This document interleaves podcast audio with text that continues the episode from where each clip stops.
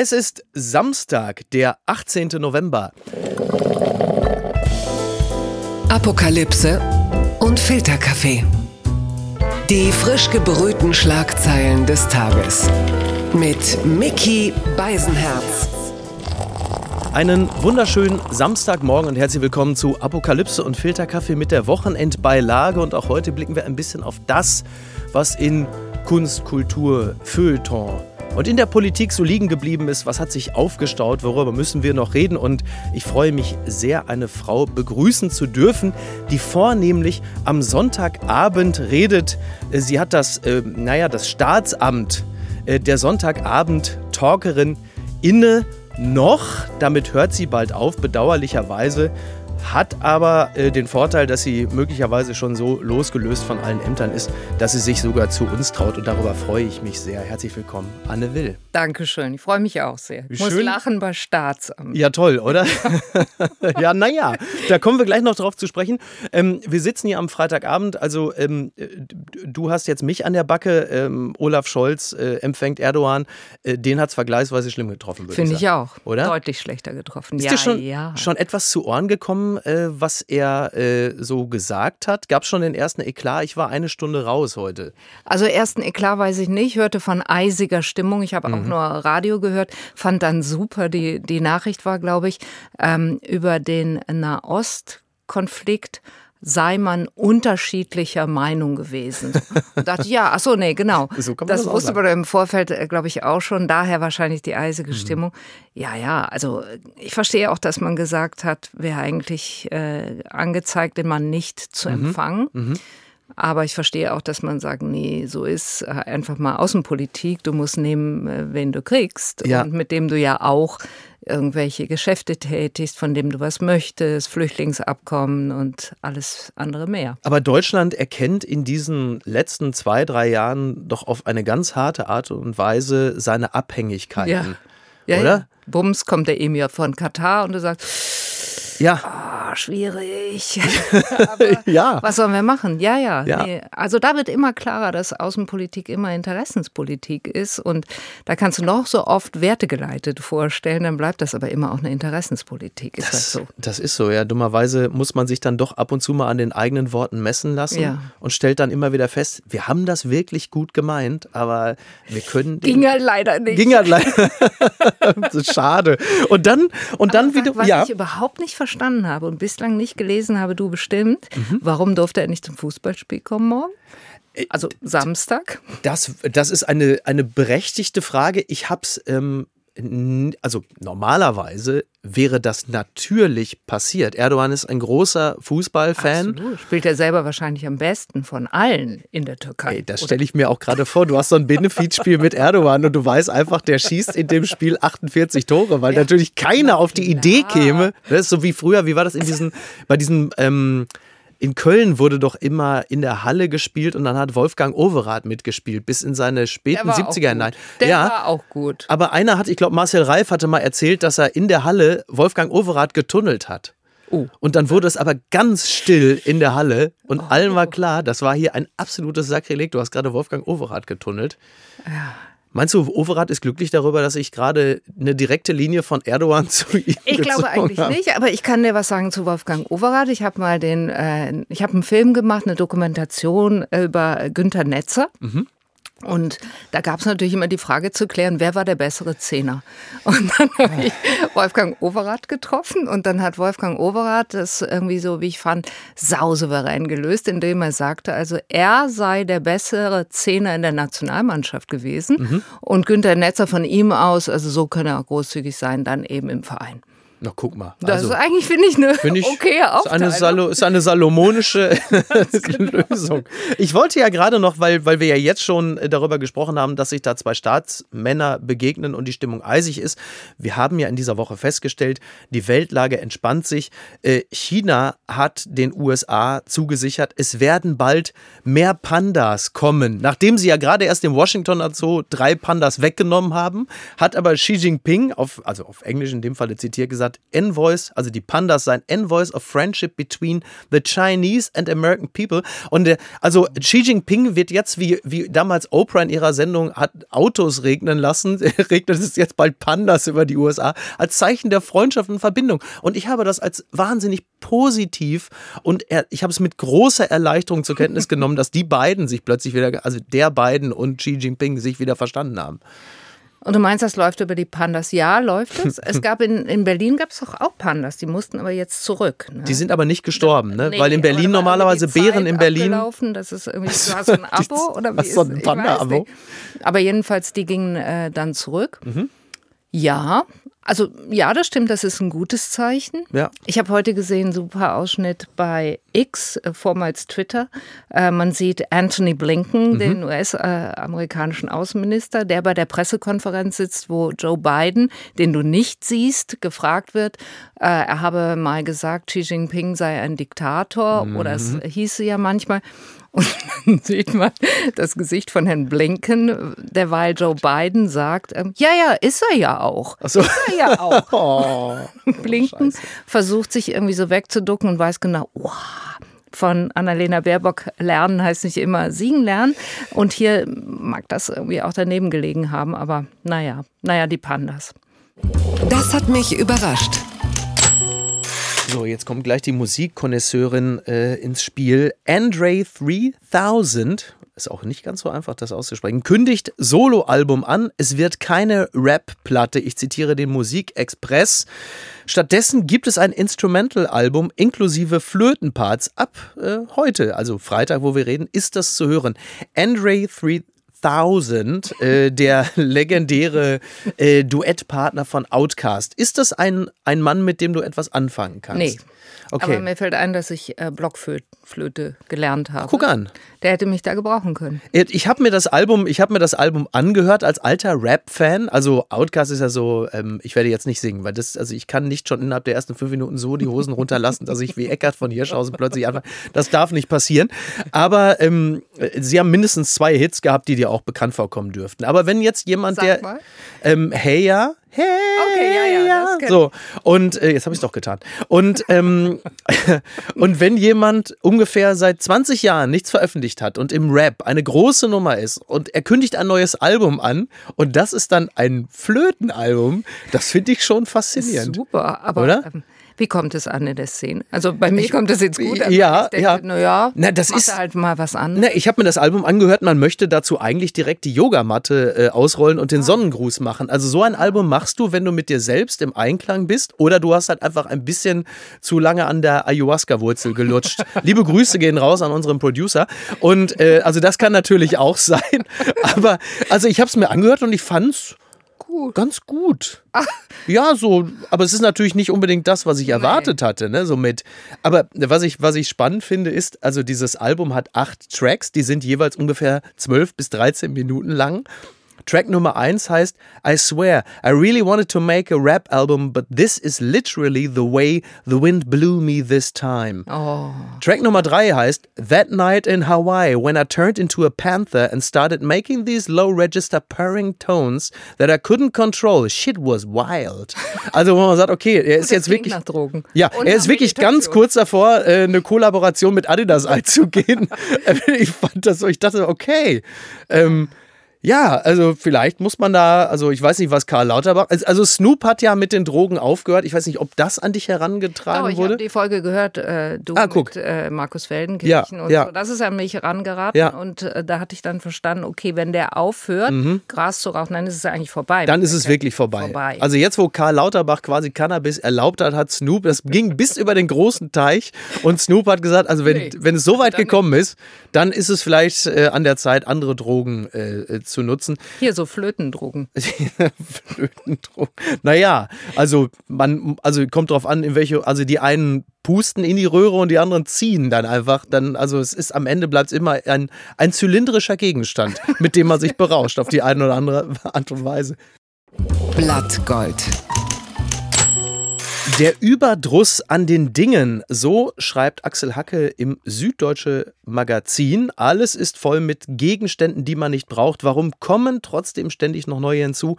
Fragt sich unser Kolumnist nach dem Kauf einer völlig überflüssigen Putzbürste. Er hat, äh, ja, also er hat, ähm, er hat sich gleich mehrere Vorwürfe gemacht, weil er äh, stellte fest, dass er kurz auf dem Sofa gesessen hat und fragt sich, warum er nicht gleich ins Bett gegangen. Dann hat er in sein Handy geschaut, was man eigentlich nicht machen sollte und hat in der Werbung auf irgendeiner Nachrichtenseite man soll ja abends keine Nachrichten mehr anschauen, die Schlafqualität leidet. Und da hat er eine elektrische Putzbürste entdeckt, mit der, Zitat, angeblich alle Japaner ihre Küchen und Bäder, Reisschalen und Schuhe, Sushi-Platten und Bonsaitöpfe, ja überhaupt alles reinigen. Ich vermute, sie kitzeln sogar die Umstehenden in der wie immer auf die Sekunde pünktlichen U-Bahn damit, sodass diese fröhlich kichernd einen neuen Tag voller Überstunden beginnen. Und die hat er sich geholt und hat sich natürlich gefragt, warum zum Geier? Das Haus ist voll mit Zeugs und äh, ich ähm, stellte natürlich mit einer gewissen Zufriedenheit fest, weil ich natürlich den großen Axel Hacke gerne kopieren möchte, dass ich genau zur selben Zeit einen Text im Stern veröffentlicht habe, der sich exakt mit demselben Problem Mit der beschäftigt. Nein, nein, nein, das nicht, ähm, sondern mit dem, äh, mit, dem, Überkonsum. mit dem Überkonsum. Also bei mir ist der Text, ich kaufe Amok und ähm, ich bin ja auch nicht Axel Hacke. Axel Hacke ist eher der Feingeist und bei mir ist es dann eher schon ein bisschen drauf gedroschen. Aber es ist offensichtlich, also man muss dazu natürlich sagen, das Problem, zu viel zu kaufen, das haben in Deutschland derzeit nicht alle. Ganz genau. Das muss man sich immer noch mal-. Ja, Mhm. absolut. Ja. Absolut. Und es ist sicherlich eines, das einem äh, bis auf weiteres nicht das Genick bricht. Man hat nur weniger nutzbare Fläche in der äh, äh, Fischgrät-Parkett-Altbauwohnung, weil halt einfach, Alles voll liegt. ja, weil es voll, beziehungsweise ich habe schon überlegt, in meinem Falle, ob äh, Familie Braun, äh, die im ersten äh, OG leben, ob die nicht langsam auf den Gedanken kommen, dass ich einen Teil der Miete bei denen übernehme, weil ich immer so ungefähr so anderthalb Quadratmeter Fläche von denen mitnutze, weil da die Päckchen stehen, die sie entgegennehmen. Ach so. Ja, ist das nicht fürchterlich? Das ist fürchterlich. Ja. Also, was haben die denn gesagt? Schon mal irgendwie? Nein, das sind ganz, wirklich ganz liebe, freundliche Menschen. Ähm, die machen aber auch ganz viel Outdoor-Sport. Das heißt, das beeinträchtigt sie auch gar nicht. Ich glaube aber mittlerweile, dass sie den Outdoor-Sport nur deshalb betreiben, weil Damit sie drin. nicht da sind, wenn der, der Exakt.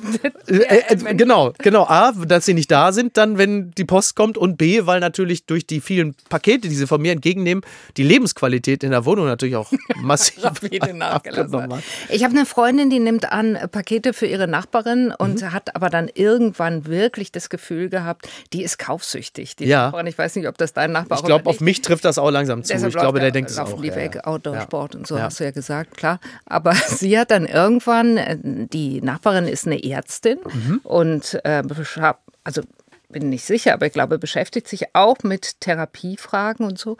Und dann hat äh, meine Freundin irgendwann so ganz zart an sie rangetragen, ob das eventuell, also sie wisse jetzt auch nicht, aber und dann hat die zugegeben und gesagt, ja, ja, sie habe das nicht im Griff. Ja, ja. ja das würde ich für mich auch bis zu einem gewissen Grad, ähm, also sagen wir mal so, ich, also Schritt eins, wenn man das Problem erkennt, Ist schon mal gut. ist schon mal gut. Hat die aber auch und trotzdem kommt immer noch Bringt trotzdem nichts, Nee. ne? Ja, das ist es, ne? Ähm, bei, bei mir ist es so, ich stelle mir immer die Frage, also sagen wir es mal so, ich kaufe mir ja keinen Schrott. Ja, es ist also, was immer ich mir hole, das erfüllt mich dann mit Freude und ich denke, ach schön. Und kriegst du das hin, dass du dann dafür was anderes wegräumst? Also Ja. Zum Beispiel nicht hin. Ja, doch, ich kriege das schon hin. Ich kann auch was anderes. Also, Niki, meine Frau, liebe Grüße, auch da, die würde jetzt an dieser Stelle sagen, das stimmt ja gar nicht. Also, es steht zumindest in keiner Relation. Also, das, was ich wegräume, ähm, äh, bildet, also bildet keinen Ausgleich zu dem, was ich mir neu hole. Aber es ist zumindest so, dass das, was ich mir hole, ich auch aktiv nutze. Also, es ist nicht das, das der reine Rausch, sobald man den Button gedrückt hat, äh, hier bezahlen, dass man. Und schon vergessen, was du Genau, bestellt hast? das nicht. Nee. Das nicht. Aber es ist natürlich trotzdem, es ist trotzdem zu viel. Und es ist, es ist wirklich ein Berg von Zeugs, Ja. der so langsam auf eine Art und Weise in der Wohnung wuchert, dass ich da sorgenvoll drauf blicke und denke, äh, zumal, zumal Niki eher der Typ ist, der den Minimalismus in einer Wohnung schätzt. Gut. Finde ich eigentlich auch gut, aber du siehst schon das Wort eigentlich der Türsteher zwischen Wunsch und Wirklichkeit. Ich werde dem, ich werde dem leider nur geringfügig gerecht. Und das Problem ist wirklich, und jetzt, jetzt wird so ein Hauch ernster, ähm, es ist natürlich völlig obszön, wenn du durch dein eigenes Viertel gehst und du siehst Obdachlose oder so und du siehst alleine nur das Zeug, was du weil du eben dich auch von Dingen trennen willst und kannst. Und die stehen da einfach in der Bude als Sack. Mhm. Und du weißt, vielleicht 500 Meter weiter hat einer sehr wenig. Ja, ja, das stimmt. Und das ist dann so ein Moment, dann, äh, also da, da setzt dann auch wirklich Scham ein. Also der muss natürlich auch irgendwas folgen. Also es ist jetzt bis hierhin ist ja gut. Ja, ein Problem erkannt. Ja. Na, dem, dem, also das, was ich da ausmustere, kann ich dem nicht geben, weil der eine andere Größe hat als ich. das ist schon mal, das ist schon mal Punkt eins, sonst wäre es noch leichter. Aber ähm, ich äh, muss zusehen, dass ich diese Sachen irgendwie, also Hanseatic Help in Hamburg, die, die kümmern sich in der Regel um sowas. Aber das Problem ist halt echt ganz häufig, ich habe einfach nie Zeit. Weil es ist immer dieses Gefühl, so du musst doch jetzt diesen Scheißsack oder diese Kiste oder was, musst doch jetzt einfach nur dahin bringen. Es gibt nur noch eine Sache, die dazwischen stünde und das ist dieses Gefühl, aber die Sachen waren doch auch so teuer. Und dann sagst du dir selber, du willst sie doch eh nie verkaufen. Also mach dir doch nichts vor. Wo willst du denn? Willst du jetzt auf den Flohmarkt gehen? Machst du nie. Ebay ist dir viel zu stressig. Also am Ende gib's einfach weg. Ja. Kriege ich aber auch nicht hin. Ich habe auch zuletzt mal einen ganzen Koffer vollgepackt, mhm. war voll stolz, hatte das Gefühl, wirklich, oh, es kommt Luft in mein Leben. Ja. Äh, das war ein befreiender Akt. Ich habe nicht nur den Kleiderschrank, sondern auch mich selber praktisch mhm. aufgeräumt. Hat echt gut getan. Ja. Vor allen Dingen weiß ich, wie viele Wochen, wie viele Monate ich immer das Gefühl hatte, mich schaut dieser Kleiderschrank maximal anklagend an, weil er mir sagen will, Baby, du hattest ja. diese Idee, das mal aus. So hast du bis jetzt habe ich das gemacht. Jetzt sind die Sachen in diesem Koffer, äh, mhm. äh, nicht äh, in der Tüte, aber in diesem Koffer, weil ich dachte, ich kriege das gar nicht getragen ja. und will genau ähm, hinfahren und das, äh, das spenden und habe es auch noch nicht auf die Reihe mhm. gekriegt. Aber das verstehe ich total. Aber ich finde immerhin, also ich bin schon mal einen Schritt weiter. Morgen vielleicht schon der Skandal des Tages. Ja, wir kommen nochmal zurück auf Erdogan. Wir sind ja gerade ganz kurz äh, vom, vom Weg abgekommen, aber das äh, trifft ja in gewisser Hinsicht auf Erdogan auch zu. Ähm, das Länderspiel Deutschland gegen die Türkei. Gut, Erdogan wird an diesem Spiel nicht teilnehmen, weil möglicherweise ihm irgendwer mit Nachdruck gesagt hat: Pass auf, wenn du jetzt da auch noch auftauchst, dann ist hier aber wirklich endgültig die Hölle los.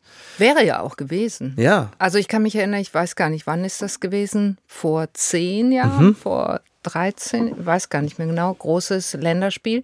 Er war mit äh, Angela Merkel im Olympiastadion und so wird das jetzt auch sein, dass ähm, die Hälfte türkischstämmige ja. ähm, Menschen dort sitzen und die Hälfte Deutsche. Und da hätte er natürlich echte Jubel, ähm, ja, was ist das, Feierlichkeiten erwarten ja, können. Ja, absolut. Genau, und das wollte man möglicherweise äh, aber verhindern. Dass er sich aber das verbieten lässt, das wundert mich jetzt noch. Ich muss es nachlesen. Ich ja, finde ich genau. Das finde ich auch interessant, denn Erdogan ist ja normalerweise jemand, der jetzt also auf diplomatische Gepflogenheiten oder äh, ja. man würde in dem Falle ja fast schon sagen Einmischung seitens des Westens ja noch nicht allzu viel gibt. Also wenn er sagt, ich will, ich bin Fußballfan, ich will mir angucken, wie unsere Nationalmannschaft äh, in Deutschland spielt, ich fand es überraschend. Ich hätte es nicht gedacht. Also Damals war das der Wahnsinn. Ich erinnere mich, dass ich nach dem Spiel durch, äh, durch Kreuzberg äh, lief mit Freunden. Und äh, damals gab es die riesige Diskussion. Mesut Özil spielte für äh, Deutschland mhm. und Nuri Sahin für die Türkei. Ja, genau. Die türkischen Fans äh, drehten durch, dass Özil für Deutschland spielte. Mhm. Fanden das ein Vaterlandsverrat. Was dann danach alles passiert ist, irgendwann war Erdogan äh, Trauzeuge von äh. Mesut Özil, ein Wahnsinn. Ja, ist sowieso eine interessante Geschichte. Äh, Keschrau Beros hat ja, ja gerade einen sehr interessanten gehört, Podcast äh, zu dem Thema gemacht. In der Rückschau äh, war das, glaube ich, haben beide Seiten äh, geflissentlich ganz viele Dinge äh, aneinander übersehen. Also ja. Mesut Özil äh, hat sich für die Nationalmannschaft entschieden, mit der er äh, glaube ich, also er wusste als Fußballer, damit wird er Erfolg haben und damit ja. hat er die Chance, einen Titel zu gewinnen und hat in sich selber die Stimmen überhört, die ihm immer schon gesagt haben, dass er im Herzen mehr Türke ist denn Deutscher, was an sich ist ja nicht weiter verwerflich, aber nee. war es halt im deutschen Trikot. Und die Nationalmannschaft ihrerseits haben das natürlich auch gerne übersehen beim DFB, wissend, dass sie es da mit jemandem zu tun hatten, der das natürlich vorher auch schon vom Herzen nicht gefühlt hat und deswegen natürlich auch nicht die Hymne gesungen hat und all diese Dinge, die im mhm. Zusammenhang mhm. und man hat aneinander, man hat aneinander vorbeigelebt und im Erfolgsfalle wird sowas ja auch noch viel lieber übersehen. Ja. Und als die Nationalmannschaft nicht mehr so erfolgreich war, da fing man dann plötzlich an, sich äh, ein bisschen leidenschaftlicher zu entdecken und festzustellen, das passt gar nicht. Gut, dann kam das Foto mit Erdogan. Ja. Zu der Zeit, ich glaube, da Dennis Yücel saß zu dem Zeitpunkt, glaube ich, auch noch im Gefängnis. Ja, ah, das weiß Ja. ich. Ich weiß, das war im Sommer. Ich weiß, wo ich war, als ich es las. Aber und ich fand damals die Erklärung von Mesut Özil beeindruckend. Mich hat es schon beeindruckt. Ich dachte, er macht das gut. Ähm, ja. Schwierige, du. Ja. hast vollkommen recht. Die Zerrissenheit hat man ihm immer angesehen und die haben ja auch viele Menschen geteilt und tun es bis heute. Ja.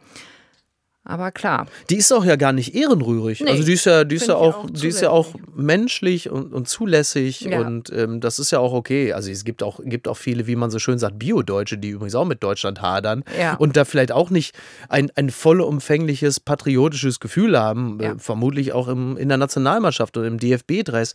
Das Problem war halt einfach nur, dass natürlich Erdogan, äh, der ja damals außenpolitisch auch schon und innenpolitisch auch ein Riesenproblem war, das ist natürlich das Letzte, was du möchtest. Ganz genau. Also das, äh, da hört es auch für, gehört mein Verständnis auch ein bisschen auf, den zum Trauzeugen zu machen. Das, äh, und Ja. genau, wenn man weiß, wie er gegenüber Regimekritikern verfährt, bis hin Ja. zu äh, Dennis Yücel, andere Journalistinnen, Journalisten, die Genau. inhaftiert sind, bös, äh, Ja.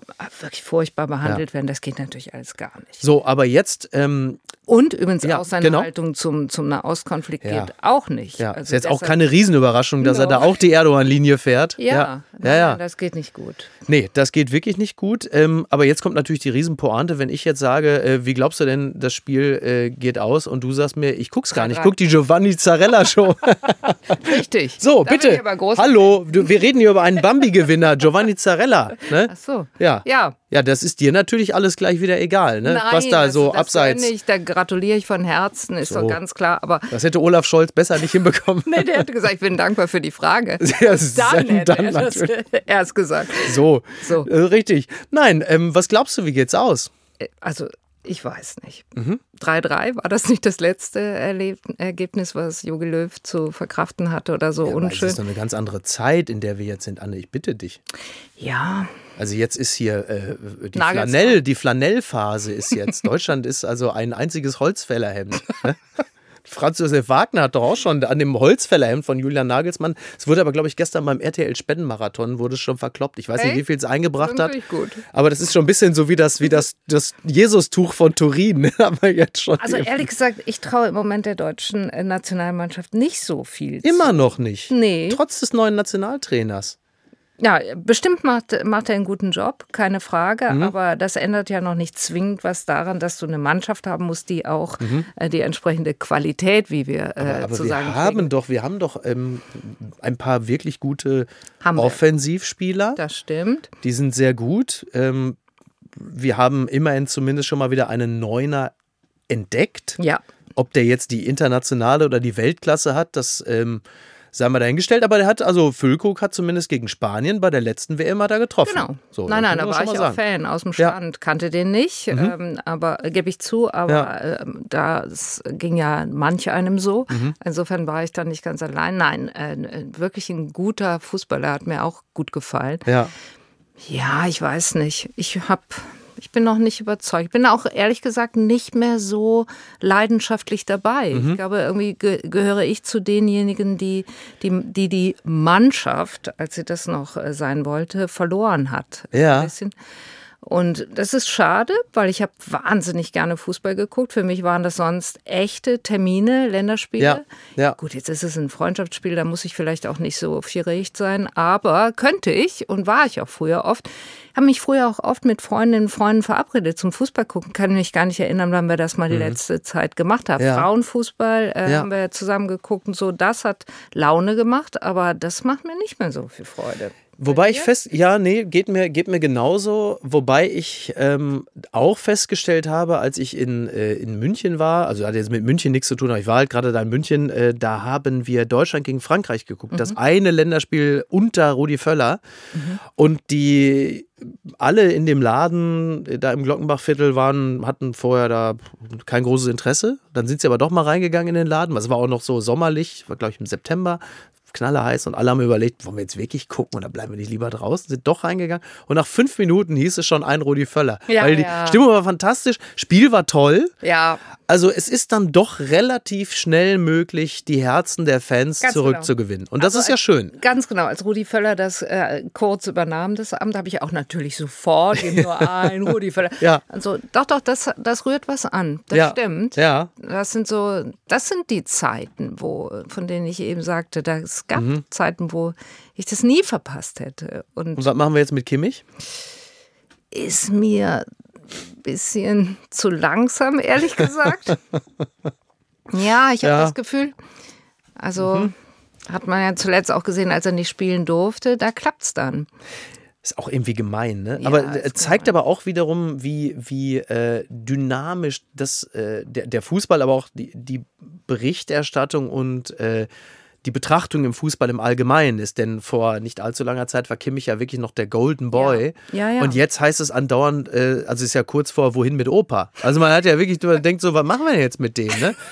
Ja. Aber ich glaube, es stimmt tatsächlich, dass er, wann immer er den Ball hat, verlangsamt er das mhm. Spiel. Und eigentlich äh, verstehe ich, also als mhm. alte Fußballfachfrau, also huh, äh, verstehe ich die Sechserposition eigentlich als eine, die den Ball, die das Spiel auch schnell macht. Ja. Eher schnell macht, ja. als dass du es immer verlangsamst. Also darfst du nicht so lange mit diesem Ball rumtändeln, das muss gleich weitergehen. Also so denke ich, aber bitte, ich habe ja keine Ahnung. Och, da wäre ich mir nicht ganz so sicher. Du nee. abgesehen davon, du hast jahrelang die Sportschau moderiert. Bitte. Das stimmt, aber wenn du moderierst, kannst du noch nicht zwingend kommentieren. Da hast du noch nicht zwingend Ahnung, weißt du. Da das waren stimmt. in der Redaktion Jürgen Bergener und andere, ja. die haben eine A-Lizenz. Da hältst du mal lieber den Mund. Das ist wirklich faszinierend, ne? weil, ja. weil ja so ziemlich jeder zweite deutsche äh, Fernsehzuschauer, in diesem Fall muss man wirklich nicht gendern, der festen Überzeugung ist, äh, dass er auch ein Spiel kommentieren könnte. Ja. Und also es mangelt und den Trainerjob könnte, weißt Natürlich, also, natürlich. Also macht er nebenher. Mir mangelt es ja wirklich nicht an Eitelkeit und Hybris, aber da zum Beispiel würde ich nie, nie, nie, ich nee, würde es nie machen, weil Nein, ich wüsste, ich habe wirklich keine Ahnung. Also wenn ich alleine, wenn ich alleine äh, meine, meine äh, Freunde und Freundin Lena Kassel oder Lukas Vogel sagen sehe, mhm. ja, die beide wirklich sehr viel Ahnung haben. Ähm, ich, wenn ich jetzt sage, Lena hat noch mehr als Lukas, dann redet der nie mehr mit mir. Deswegen setze ich die. Ruhig. So. und, und da bin ich wirklich begeistert davon, wie die beiden ein Spiel, äh, wie man so schön sagt, lesen mhm. und wie die das betrachten. Mhm. Und ich selber der auch ähm, in, in der Sportberichterstattung im erweiterten Kreis tätig bin, bin völlig fasziniert und denke, was sehen die denn da? Ich sehe es nicht. Ja, und das geht mir genauso. Also ich, ich sage das nicht, äh, nicht aus Koketterie oder sowas. Ich habe ja lange in Sportredaktionen gearbeitet. Ja. Und da triffst du natürlich immer wieder auf, auf solche Menschen, wie du sie beschreibst, die, die ein Spiel wirklich lesen können, die alles genau sehen, die auch im Zweifel nicht dahin gucken, wo der Ball ist, mhm. sondern die äh, auf den Rest des Spielfelds gucken. Ja. Und ich, wenn ich mit denen im Stadion war, was viel war, habe mich immer dabei ertappt, dass ich mich von allem ablenken lasse, was da los ist. Weißt du, äh, gucke dann irgendwie auf die Ränge, gucke ähm, auf dies und das, aber nicht darauf, ob sich jetzt hier ganze Mannschaftsteile verschieben, äh, was man hätte mitbekommen können, ja. wenn man denn davon Ahnung gehabt hätte. Und da war ich immer jeweils äh, wirklich kleinlaut und, und still, weil ich wusste, nee, nee, da, da verhebe ich mich. Oh, ich dachte, du wärst längst tot. Die Bambi-Verleihung. Die 75. um genau zu sein. Die Rheinische Post schreibt zum 75. Jubiläum Bambi 2023. So zeigten sich die Stars auf dem roten Teppich. Ähm, Alexander Krei von DWDL hat es auch schon überschrieben. Er schrieb New Kids, also das Re-Kids on the Block. Toll. Glamour, Emotionen und ein besonders langer roter Teppich. Nach drei Jahren Pause gibt es zum 75. Jubiläum wieder eine Bambi-Verleihung und dabei wird es auch politisch. Hört, hört. Also, es sei zunächst erwähnt, dass ähm, der russische Kreml-Kritiker Alexei Nawalny, der hat am Donnerstagabend bei der Verleihung den Bambi bekommen in der Kategorie Mut. Da ist er nicht der Erste. Einer, der den auch schon mal bekommen hat, das war Tom Cruise, weil er Stauffenberg gespielt hat. So viel dazu. Und was ich auch schön fand, EU-Kommissionspräsidentin Ursula von der Leyen, also die war wohl auch da, die hat die Laudatio gehalten, würdigt Putin-Gegner Nawalny, der in Russland wegen des Vorwurfs des Extremismus zu 19 Jahren Haft verurteilt wurde, international aber als politischer Gefangener gilt für seine, Zitat, Hingabe für Freiheit, für Demokratie, für Menschenrechte. Das ist übrigens dieselbe Ursula von der Leyen, die den äh, aserbaidschanischen Machthaber noch letztens als starken Gesprächspartner in der Gaslieferung gelobt hat. Da sind wir wieder beim Thema Außenpolitik, Hebel, Werte. Aber zurück zur Bambi-Verleihung. Ähm, wie traurig warst du, dass du nicht da gewesen bist? Oder warst nicht. du da und ich habe es einfach nein, übersehen? Nein, nein, ich war nicht da. Ich gehe auch nicht gerne zu, zu so Veranstaltungen, muss ich sagen.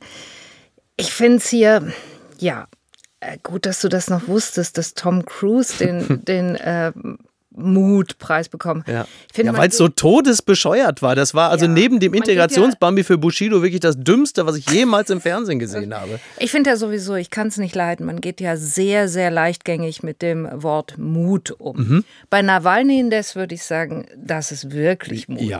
Also äh, das. Äh, es geht wahrscheinlich schon sogar darüber hinaus. Ne? Ja, ja, also sich da nie von brechen zu lassen, was dir da entgegenschlägt und sich dann so einer Willkürjustiz aussetzen zu müssen. Ich meine, der Mann war ja, der hat ja nur mit, mit Glück, glaube ich, den, den Giftanschlag überlebt. Ja.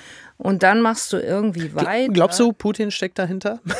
Nee. bei, der, bei, der Linkspartei, bei der Linkspartei hört man ja so manche andere Theorien. Glaubst du, Putin hatte damit was zu tun? Meinst du, der Mann ist zu sowas fähig? Was denkst du? Ja, ich äh, glaube, dass, dass er dazu fähig ist. Nein, also insofern, ich finde das, ähm, finde das schon angemessen, dass, dass Herr Nawalny einen Preis bekommt dafür, mhm. dass er in seinem Leben nun wirklich Mut gehabt hat ja. und auch noch hat. Ja. Übrigens, das ist ja auch ein, äh, das ist ja eine Leistung, dass du, wenn du gesagt bekommst, 19 Jahre mhm. sollst du jetzt weiter in diesen ja. äh, Lagern sein. Das ist ja, oder in, in einer solchen Situation sein, ist ja furchtbar. Aber grundsätzlich heute las ich so einen Post, wo man sagte, hm, schwierig, Nawalny auszuzeichnen, ähm, insgesamt nicht hinzugehen, zu sagen, der ukrainische Kampf ist eigentlich äh, noch der größere Kampf mhm. gegen, äh, gegen das Putin-Regime. Ich weiß nicht. Ah, da kommt ja. man immer in Untiefen, finde ich. Ja, absolut. Aber Bei der Frage, äh, ist jemand preiswürdig? Ja, nein. Nawalny finde ich aus meiner Sicht total. Ja. Ähm, aber kommt nicht genau hin, wenn du dann loslegst zu fragen, wer hätte das noch oder sogar mehr oder keine ja. Ahnung verdient. Ich bin mir da aber äh, auch nicht ganz sicher, ob die Ausrichter äh, dieses Preises sich solch tiefschürfende Gedanken überhaupt jemals gemacht haben. Die haben einfach nur gedacht, wer, wer hat eine, äh, vielleicht, wer, wer hat da ansatzweise irgendwie sowas verdient, wer hat vielleicht auch eine nette Frau, die den Preis entgegennehmen kann, die gut reden kann. Ähm, und Wobei wer ist sonst noch so in der Stadt, ne? Hart ist, ne? Ja. Also sie sagt ja, sagte auf der Verleihung ja, ich wünschte, mein Mann wäre hier. Ja, das wär's, wenn er ja. frei wäre. Ja, äh, wobei der hat auch schon genug zu leiden. Der muss jetzt nicht auch noch auf die Bambi verleihen, muss man an dieser Stelle auch dazu sagen. Mats Mikkelsen war, also es gibt ja immer einen internationalen Star, ja. der nicht weit genug weg äh, aus, ich glaube in dem Fall München, ne? Es war in München, glaube ich. Ich weiß gar nicht. Ja, ja, denke, ja. Der, der nicht weit genug weg ist, Mats Mikkelsen. Das fand ich, also A, dass er da war, da habe ich schon gedacht, ach Mensch, du. Der hat auch ein bisschen geguckt, äh, der saß ja erst im Auditorium, der hat ein bisschen geguckt wie äh, im Film Der Rausch, aber am Anfang, bevor er angefangen hat, sich zu betrinken. Und dann habe ich nur gelesen. Film übrigens. Super Film. Einer der besten Filme der letzten Jahre. Der war grandios. Fantastisch, oder? Ganz fantastisch. Richtig gut. Ganz super. Und eben dieser Mats Mikkelsen, der ja nun wirklich ein internationaler Star ist, der ist dann bei der Bambi-Verleihung und es wird noch schlimmer. Er ist angereist, äh, nicht aus, von mir aus Kopenhagen oder äh, Los Angeles, aus Mallorca. Oh, ich dachte, so langsam. Ja, genau, danke. Meine Damen und Herren, was Sie nicht direkt sehen können, ist, Anne Will macht ein, zieht, zieht ein Gesicht und, ähm, und ja, oder? Sagen, das ja. ist ja irgendwie untertourig. Schon, ja, oder? Ja, ja, schon, ja. Ja, ja. Nee, und das kommt nicht. Aber er kam mit zwei Models, oder? Ich meine, er kommt nicht mit einer Frau. Du hast Markus Söder, glaube ich, äh, verwechselt. das war keiner der Elevator Boys. Kam er mit zwei Models? Ich glaube, ja. Es, äh, bitte, Irene, dann ist meine Welt wieder hergestellt. Irina, wie heißt sie? Ach, Ire, äh, Irina Scheik? So. Oder Irena Scheik, ich weiß ja, nicht du genau. Kannst es ja. gut aussprechen, ja. Hm, nee, ja. doch. Ja, toll. Na gut, die ist ja auch immer irgendwie da, wo so der ein oder andere prominente Mann ist. Ist auch interessant, ne, wie die sich immer alle so finden. Man hat immer das Gefühl, die kommen also so ein bisschen wie, wie äh, aus so einem, so einem RTL-Wiesenhof, wo man auch mal das Gefühl hat, es sind mal so dieselben Paare, die sich bilden. Und das gilt offensichtlich für Hollywood-Dimensionen auch. Ne? Mats Mikkelsen, äh, nee, glaube ich nee. nicht. War sie nicht. War sie nicht mit Bradley Cooper genau. zuletzt gesehen worden? Ja. Ich bin immer fasziniert. On-off irgendwie, ja. glaube ich, wenn ich es richtig nachlese. Ich bin immer so fasziniert, dass dann sich diese Paare immer bilden, weil dieser Zirkel so unglaublich klein sein ja. muss. Und, ähm, und Keanu Reeves, der dann mit einer gleichaltrigen Frau zusammen ist, wird dann schon offiziell als nahezu fast schon geistesgestört gelabelt, weil er es gewagt hat, mit einer Frau zusammen zu sein, die ungefähr in seinem Alter ist und es kommt noch dicker. graue Haare hat. Hm. Muss man sich mal vorstellen. Also, was ist denn da los, oder? Ja, Wahnsinn. Also, du kannst irgendwie in die, also, da, also ich weiß nicht, ob man dann auch in die Betty Ford Klinik eingeliefert wird, als offensichtlich äh, problembehaftet, aber das fand ich immer. Wie bin ich jetzt eigentlich von Markus Söder zu? Naja. Werbung. Mein heutiger Werbepartner ist Euro Wings. Es ist äh, in den letzten Monaten so gewesen, dass man an manchen Tagen, wenn es gerade mal wieder 8 Grad und Regen war, schon dachte, ach, ich würde jetzt doch ganz gerne mal vielleicht mal äh, irgendwo anders sein, wo es ein bisschen netter ist. Wie komme ich denn da am schnellsten hin? Oder der eigene Verein ist etwas überraschend in Europa sehr erfolgreich und man möchte ein Auswärtsspiel besuchen und da vielleicht jetzt nicht unbedingt mit dem Lastenrad hinfahren. Und da kommt Eurowings ins Spiel. Es ist die führende Value Airline Europas, die versucht den Menschen auch in turbulenten Zeiten wie Klimawandel, Wirtschaftskrise, global globaler Instabilität oder steigenden Preisen zumindest beim Fliegen ein Gefühl von Leichtigkeit zu geben. Zum Beispiel durch smarte und lebensnahe Services. Und da kommt zum Beispiel die Option Flex Light ins Spiel. Da kann man bis zu 40 Minuten vor Abflug, da kann der Flug ab 10 Euro umgebucht werden. Das ist natürlich fantastisch, gerade wenn man so ein dynamisches Leben führt, wie ich es tue. Außerdem gibt es sogenannte grüne Tarife bei Eurowings. Das bedeutet, sie bieten nachhaltigeres Reisen mit verschiedenen Möglichkeiten an. Gegen einen geringen Aufpreis kann man sich für eine Reduktion oder Kompensation der CO2-Emissionen entscheiden und da fliegt man dann doch mit einem etwas besseren Gefühl. Das bedeutet, die Entscheidung für eine Reduktion der CO2-Emissionen bedeutet eine Entscheidung für nachhaltige Treibstoffe. SAF ist ein Kraftstoff mit bis zu 80 Prozent weniger CO2-Emissionen als herkömmliches Kerosin und wird hauptsächlich aus biogenen Reststoffen wie zum Beispiel Speiseölresten gewonnen. Das habt ihr auch noch nicht gewusst, oder? Ich auch nicht. Finde ich aber großartig. Die reine Kompensation unterstützt zu 100% Klimaschutzprojekte. Für Nachhaltigkeitsoptionen kann man sich sowohl während als auch nach der Buchung des Fluges entscheiden. Mit all diesen Möglichkeiten bietet Eurowings seinen KundInnen ein entspannteres Reiseerlebnis. Also jetzt das gesagt habend, fühle ich mich auch schon deutlich entspannter. Alle Infos zum entspannten Reisen mit Eurowings findet ihr auf eurowings.com und wie immer auch in den Show Notes. Die gute Tat des Tages vermeintlich aufgrund der aktuellen Lage ARD cancelt palästinensischen Film. Das berichtet der Spiegel. Die ARD nimmt den preisgekrönten palästinensischen Film Wajib oder ja, Wajib wahrscheinlich aus dem Programm. Er ist alles andere als ein propagandistisches Machwerk. Was ist da passiert? Eine Spurensuche. Und wenn Arno Frank sich auf die Spurensuche begibt für den Spiegel, dann kommt in der Regel da sehr viel Vernünftiges raus. So auch in diesem Falle. Wobei das Vernünftige äh, in dem Falle nicht der ARD anzulasten ist, sondern lediglich dem Text von Arno Frank. Hin und wieder strahlt die ARD großes Kino für ein kleines Publikum aus, für Menschen, die dafür bis nach Mitternacht wach bleiben. Filme wie Winterreise mit Bruno Ganz, der von einem schwierigen jüdischen Vater-Sohn-Verhältnis erzählt, oder in der gleichen losen Reihe den palästinensischen Film Wajib, Hochzeit in Nazareth, der von einem schwierigen arabischen Vater-Sohn-Verhältnis in Galiläa berichtet. Und dieser Film sollte eigentlich am 20. November ausgestrahlt werden. Das passiert jetzt nicht und der Film ist nicht einmal mehr in der Mediathek abrufbar. Und äh, auf Anfrage des Spiegel hat die ARD in einer schriftlichen Stellungnahme gesagt, sie prüfe, Zitat, im Rahmen einschneidender gesellschaftlicher oder aber auch weltpolitischer Ereignisse standardmäßig, ob unser geplantes Programmangebot mit der aktuellen Lage in Einklang steht. Da könnte man noch sagen, ja, ist ja schon mal ganz gut, wenn die ARD auch mal prüft, was da gesendet wird. Meistens äh, passiert es ja erst nach der dritten Wiederholung, nach größerem Ärger, dass man sagt, wir sind sehr, sehr unglücklich mit dem, was wir da dreimal gesendet haben. In diesem Fall ist es anders. Und die ARD sagt ebenfalls, sie hat diesen Film schon vor Monaten ins Programm genommen. Aber, Zitat, vor dem Hintergrund der jüngsten Ereignisse in Nahost halten wir ihn jedoch aktuell für nicht richtig im Programm platziert, da er aufgrund seiner Erzählperspektive missverstanden werden könnte. Und so wie Arno Frank diesen Film beschreibt, ist dieser Film lediglich ein Vater-Sohn-Drama, der im Nahen Osten spielt, der den äh, Nahostkonflikt aber nahezu gar nicht thematisiert. Es gibt nur eine Szene, die ich noch eben äh, zitiere. Mhm. Es ist äh, eine Szene, da sitzen Vater und Sohn in einem Restaurant und am Nebentisch sitzen bewaffnete israelische Soldaten und der Sohn guckt die Soldaten mit einem bösen Blick an. Und da sagt Arno Frank, diese Szene, dieser Blick ist nur das Israelfeindlichste an einem Film, der 2017 als palästinensischer Kandidat für einen Oscar nominiert war. Und man ist dann zu diesem zu der Entscheidung gelangt, das können wir in der aktuellen Situation nicht zeigen. Und äh, ich halte das genauso für falsch wie Arno Frank. Und also ich, ich ahne, wo es herkommt, aber ich finde die Entscheidung trotzdem, halte ich für Quatsch. Mhm. Kann jetzt ganz schwer was dazu sagen, weil ich den Film nicht kenne. Ja. Und mich zwar ja immer nach Kräften wichtig mache in der ARD, aber ja. gar nicht in der Geschäftsführung oder in der Leitung äh, der Mediathek oder in der Programmdirektion sitze. Das weiß ich nicht. Ja. Also wir, dann sagen wir es mal so, in, in dubio pro reo, ja, wir nehmen jetzt einfach mal an, man hat das nach bestem Wissen und Gewissen entschieden.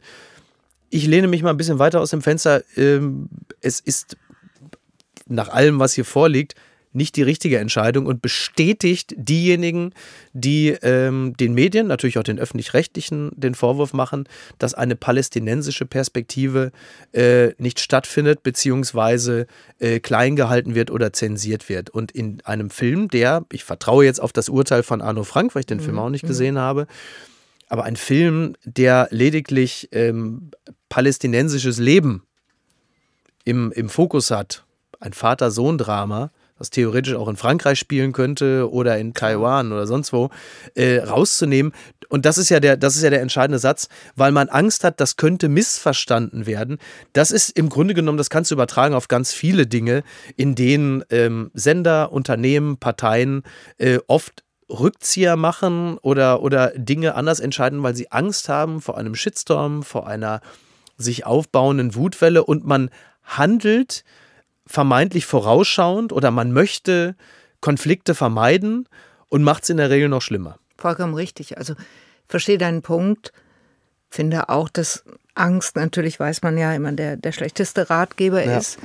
Finde auch, dass es ein, eine richtige Beobachtung ist, dass, ähm, dass äh, insgesamt, glaube ich, die deutschen Medien sich zunächst schwer getan haben, eine Perspektive mhm zu, zu also auch die palästinensische Perspektive zu sehen, zu beschreiben, zu Wort kommen zu lassen. Ja.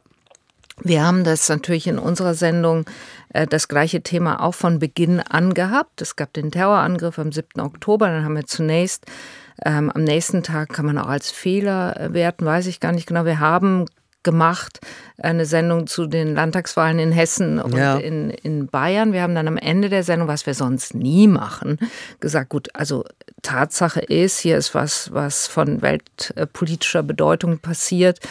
Hessen und Bayern in allen Ehren, aber dazu wollen wir jetzt auch noch was sagen, haben wir dann die Viertelstunde oder so am Schluss ähm, uns darauf konzentriert. Dann die nächste Sendung haben wir versucht, äh, wirklich gut zu besetzen, Israel, mhm. Palästina, natürlich nicht die Hamas, ähm, aber Israel und Palästina. Und das ist wahnsinnig schwer, weil du natürlich unwahrscheinlich viele Menschen auch dann anrufst, ähm, ja. fragst, die Angst haben, mhm. die genau nicht kommen wollen und die sich auch, wie ich finde, aus absolut verständlichen äh, Motiven nicht noch reintun wollen bei allem Leid, das sie empfinden. Möglicherweise haben die Klar. Verwandtschaft, sorgen sich, sind in Panik geradezu. Daneben sich dann auch noch zu beschäftigen damit, was du an Feedback auf eine Talkshow bekommst, ja. auf eine Fernsehsendung, die zwar, würde ich natürlich jetzt sagen, wichtig ist, mhm. aber die eben eine Fernsehsendung ja. ist, bei aller Verehrung. So, das war auch unser Problem. Dadurch entsteht der Eindruck, ähm, wir hätten uns nicht bemüht. Zum ja. Beispiel, wir wollten die Perspektive gar nicht erst vorkommen lassen. Und ich will natürlich nicht jetzt hier mit redaktionsinterner aufwarten, wie viele Leute wir da gefragt mhm. haben, mhm. die dann auch gesagt haben, okay, ich sag zu, dann am nächsten Tag anrufen, habe nochmal drüber geschlafen, habe gesprochen mit meinen Lieben, die haben gesagt, bist du irre, lass das und so. Vergangene Woche, äh, Sonntag, hatten wir für uns dann endlich die Besetzung auf die wir zum Beispiel wirklich äh, passgenau fanden mit Abdul Chain, mhm. ähm, Poetry Slammer, Podcaster, ein wahnsinnig ja, faszinierender typ. typ der sich seit ewig äh, für eine Aussöhnung einsetzt zwischen äh, Palästinensern und Juden auch, der mit jungen Menschen äh, nach Auschwitz fährt und Dinge tut. Und daneben Jenny Havemann, auch Podcasterin, Bloggerin, Unternehmerin, die äh, vor, vor glaube 13 Jahren äh, nach Israel ausgewandert ist die von dort jetzt kam, lebt nördlich von Tel Aviv und sagte, puh, also ganz ehrlich, im Moment fühle ich mich in Israel sicherer als in Deutschland. Ja. Und denkst, wie bitte? Was ist uns denn jetzt hier alles furchtbar verrutscht? Das gibt's doch alles Ja, gar Wahnsinn. nicht, was weltweit aufbricht, was Ja. aber auch in Deutschland, ausgerechnet in Deutschland aufbricht. Und all das, was da aufbricht, zahlt dann auch ein auf das, woher wir kamen, auf ein, ich weiß gar nicht mehr, wie ich mich verhalten soll. Ja, genau. Ding. Ja. Das äh, gucke ich jetzt mit ganz großer Nachsicht an, weil ich echt finde, ja, das ist auch schwer. Wir haben auch in den zurückliegenden Sendungen das Gefühl gehabt, ich namentlich, das ist eine Live-Sendung, du läufst wie durch ein Minenfeld. Jedes Wort kann falsch sein. Schon allein, wenn Ja. du sagst, ja, aber. Da liegt natürlich Ja, ja. schon der erste antisemitische Anflug drin. Ja. Das musst du lassen. Deshalb sag, wie es im besten Therapeutendeutsch auch funktioniert und gleichzeitig. Mhm. Ja. Sag nicht beide Seiten. Nee, es sind mehrere Seiten. Ja. Es sind nicht beide und nicht zwei, sondern ganz viele. Ja. Und da sind so viele rhetorische Figuren, die im Moment gerade gar nicht mehr funktionieren. Dessen muss man sich gewiss sein, das ist unsere Arbeit. Da konzentriere ich mich auch drauf und lese viel, das darf man auch von mir verlangen. Aber so kann ich mir vorstellen, dass du auch bei einem Film wie, wie dem, den wir beide jetzt aber nicht Genau, kennen, ja. wir zu, ähm, wir nach dem, was Arno Frank schreibt, denken, okay, ja, Mhm. das kann man eigentlich zeigen. Und dazu ist auch jeder Fernsehzuschauer, jede Fernsehzuschauerin in der Lage zu abstrahieren. A, zack, Mhm. Film von 2017 ist jetzt kein Kommentar zu, äh, zu einem Terrorangriff der Hamas. Genau. Ja, ja. Und davon gibt es mehrere Beispiele. Dann eine, eine Übervorsicht. Man möchte dann jetzt Ja. irgendwie durch eine Ausstellung, die dann zum Beispiel, es gibt ein anderes Beispiel, das hat Sonja Zekri in der Süddeutschen Zeitung dann ähm, hat sie gelesen. drüber geschrieben. Das ist eine Fotoausstellung, äh, in der dann äh, in gewisser Hinsicht muslimisches Leben abgebildet wird als Fotostrecke.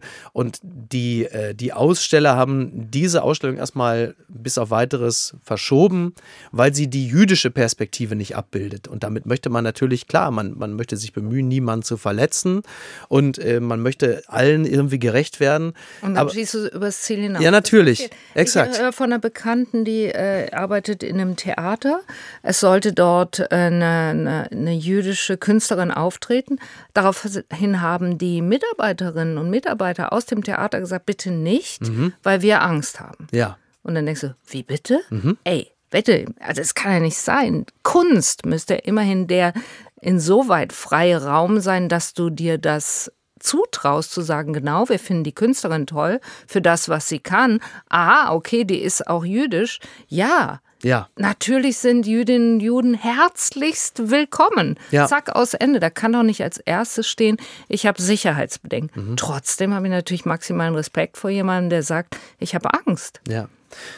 Aber wenn wir darüber nachdenken, wie die Dinge sich entwickeln werden in den nächsten Wochen und Monaten, nach dem, was wir in Essen, Neukölln, äh, aber auch natürlich ähm, an, den, an den Essenstischen dieser Republik gesehen haben, ich mich heute noch mit einem äh, jüdischen ähm, ähm, Bekannten von mir unterhalten.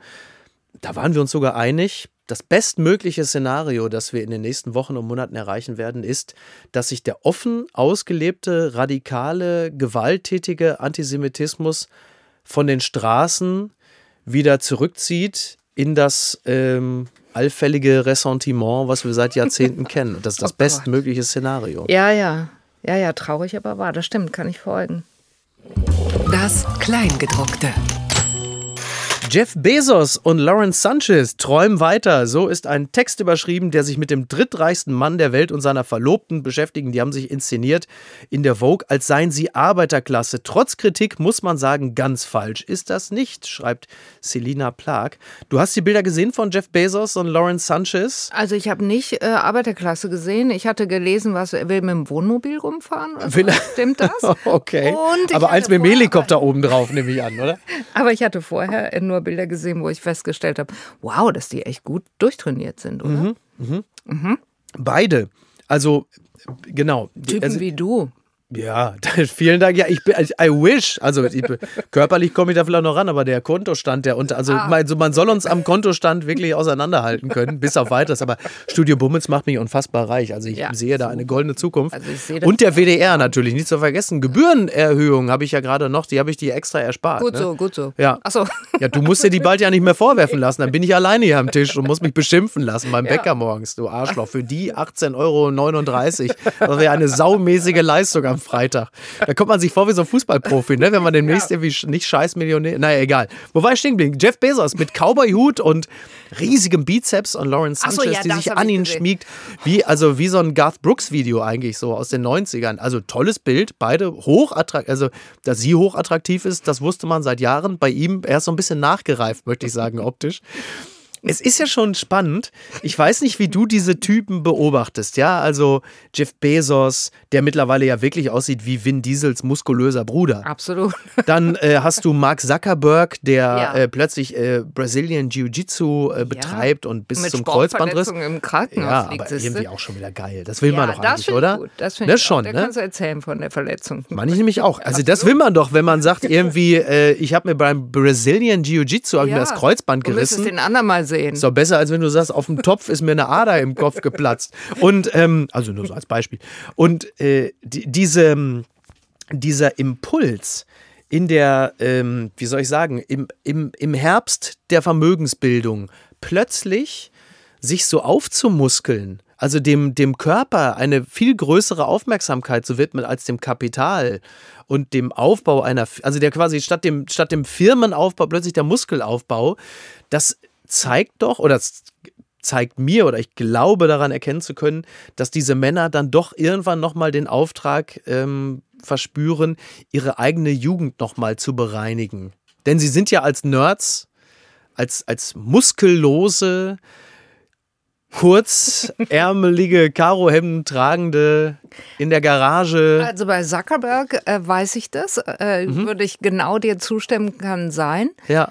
Ähm, bei Bezos weiß ja, ich das. Bezos sah aus oh, wie ein ja. CSU-Referent. Also der auch da war, also lange Zeit war an Kopulationen nicht zu denken. Also zumindest also ohne Bezahlpflicht. Und, ähm, und die arbeiten aber so in der Rückschau. Man hat das Gefühl, die, die, die versuchen ihre Jugend nochmal auch nochmal umzumalen.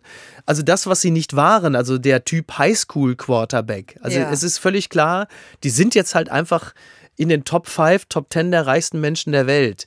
Ja, und nichts zu tun mehr. Irgendwo. Ja, Weltenlenker in gewisser Hinsicht, weil die Wirtschaft, ich will jetzt nicht verschwörungstheoretisch klingen, aber ich glaube, es ist jetzt nicht, ist jetzt nicht wahnsinnig verschwörungstheoretisch, wenn man behauptet, dass die Wirtschaft durchaus einen Einfluss auf die Politik hat. Da ist im Grunde genommen, ja, also da ist man dann auch am Ende der Möglichkeiten angelangt und dann gilt es irgendwann, sich darum zu kümmern, doch nochmal der zu werden, der man eigentlich in der Schule schon sein wollte. Finde ich aber insofern okay, als dass es schlimmer wäre, glaube ich, wenn dann all diese Männer denken würde, sie müssten jetzt in die Politik gehen und ja. alles äh, verändern. Also dann ja. finde ich doch, veränder deinen Körper. Ist fast geht, rührend eigentlich, geht oder? Geht mir nichts an, ist mir auch egal. Ja. Ähm, schaue ich mir dann auf Fotos an. Finde es bei äh, Zuckerberg sogar, gebe ich zu, ein bisschen sympathisch. Mir gefällt das eigentlich, wenn du dann in eine Kampfsportart ja. gehst weil äh, davor habe ich Respekt. Das mhm. ist eine interessante Disziplin. Also ich könnte es nicht, aber äh, ich fände es schon, mhm. ich glaube, der trainiert ja bis zum Umfallen und. Er hat ja auch mehrere schwarze Gürtel, also er hat das ja sehr erfolgreich betrieben. Na bitte. Ja, ja. Da kann man ja erstmal Respekt haben und sagen, wow, ja. bitte. Also möchte man nicht im Dunkeln begegnen und sowas, aber sowieso Elon also, Musk hat ihn ja äh, zum, äh, herausgefordert, zum, zum Duell. Ja. Und was Aber wird ich, daraus? Ich glaube, also jetzt erstmal nichts, weil, weil Zuckerberg ja das eine ah. Bein steif hat. Wobei ich glaube, Verletzt. Zuckerberg wird ihn wahrscheinlich sogar mit einem, mit einem Bein wird er ihn noch erledigen. Ja. Aber ich glaube, Musk trainiert doch gar nein, nicht. Nein, gar nicht, Nein, gar nicht. Also ja, kannst es lassen. Ja, aber ich glaube, Musk ist an diesen Kampf mit Zuckerberg ähm, ähm, geistig herangegangen wie an den Twitter-Kauf. Er hat einfach gesagt, was soll schon schiefgehen? Und das Ergebnis, wir werden es, wir werden es irgendwann erfahren. Ja, schade, ne? Diese schöne schöne Plattform. Also sie ja. war vorher auch schon jetzt nicht unbedingt ein, war auch noch nie eine digitale Blumenwiese, muss man dazu sagen. Nee. Aber er hat schon ganz schön, er hat schon ganz schön. IBM ist jetzt gerade als Werbepartner auch noch ausgestiegen, weil man gesagt hat, wir würden eigentlich ungern für unsere neuen Rechner werben, wenn daneben ein Hitlerbild auftaucht. Kann man nachvollziehen. Ja. ja. Verändert sich. Trotzdem, also du bist ja auch da, ich auch.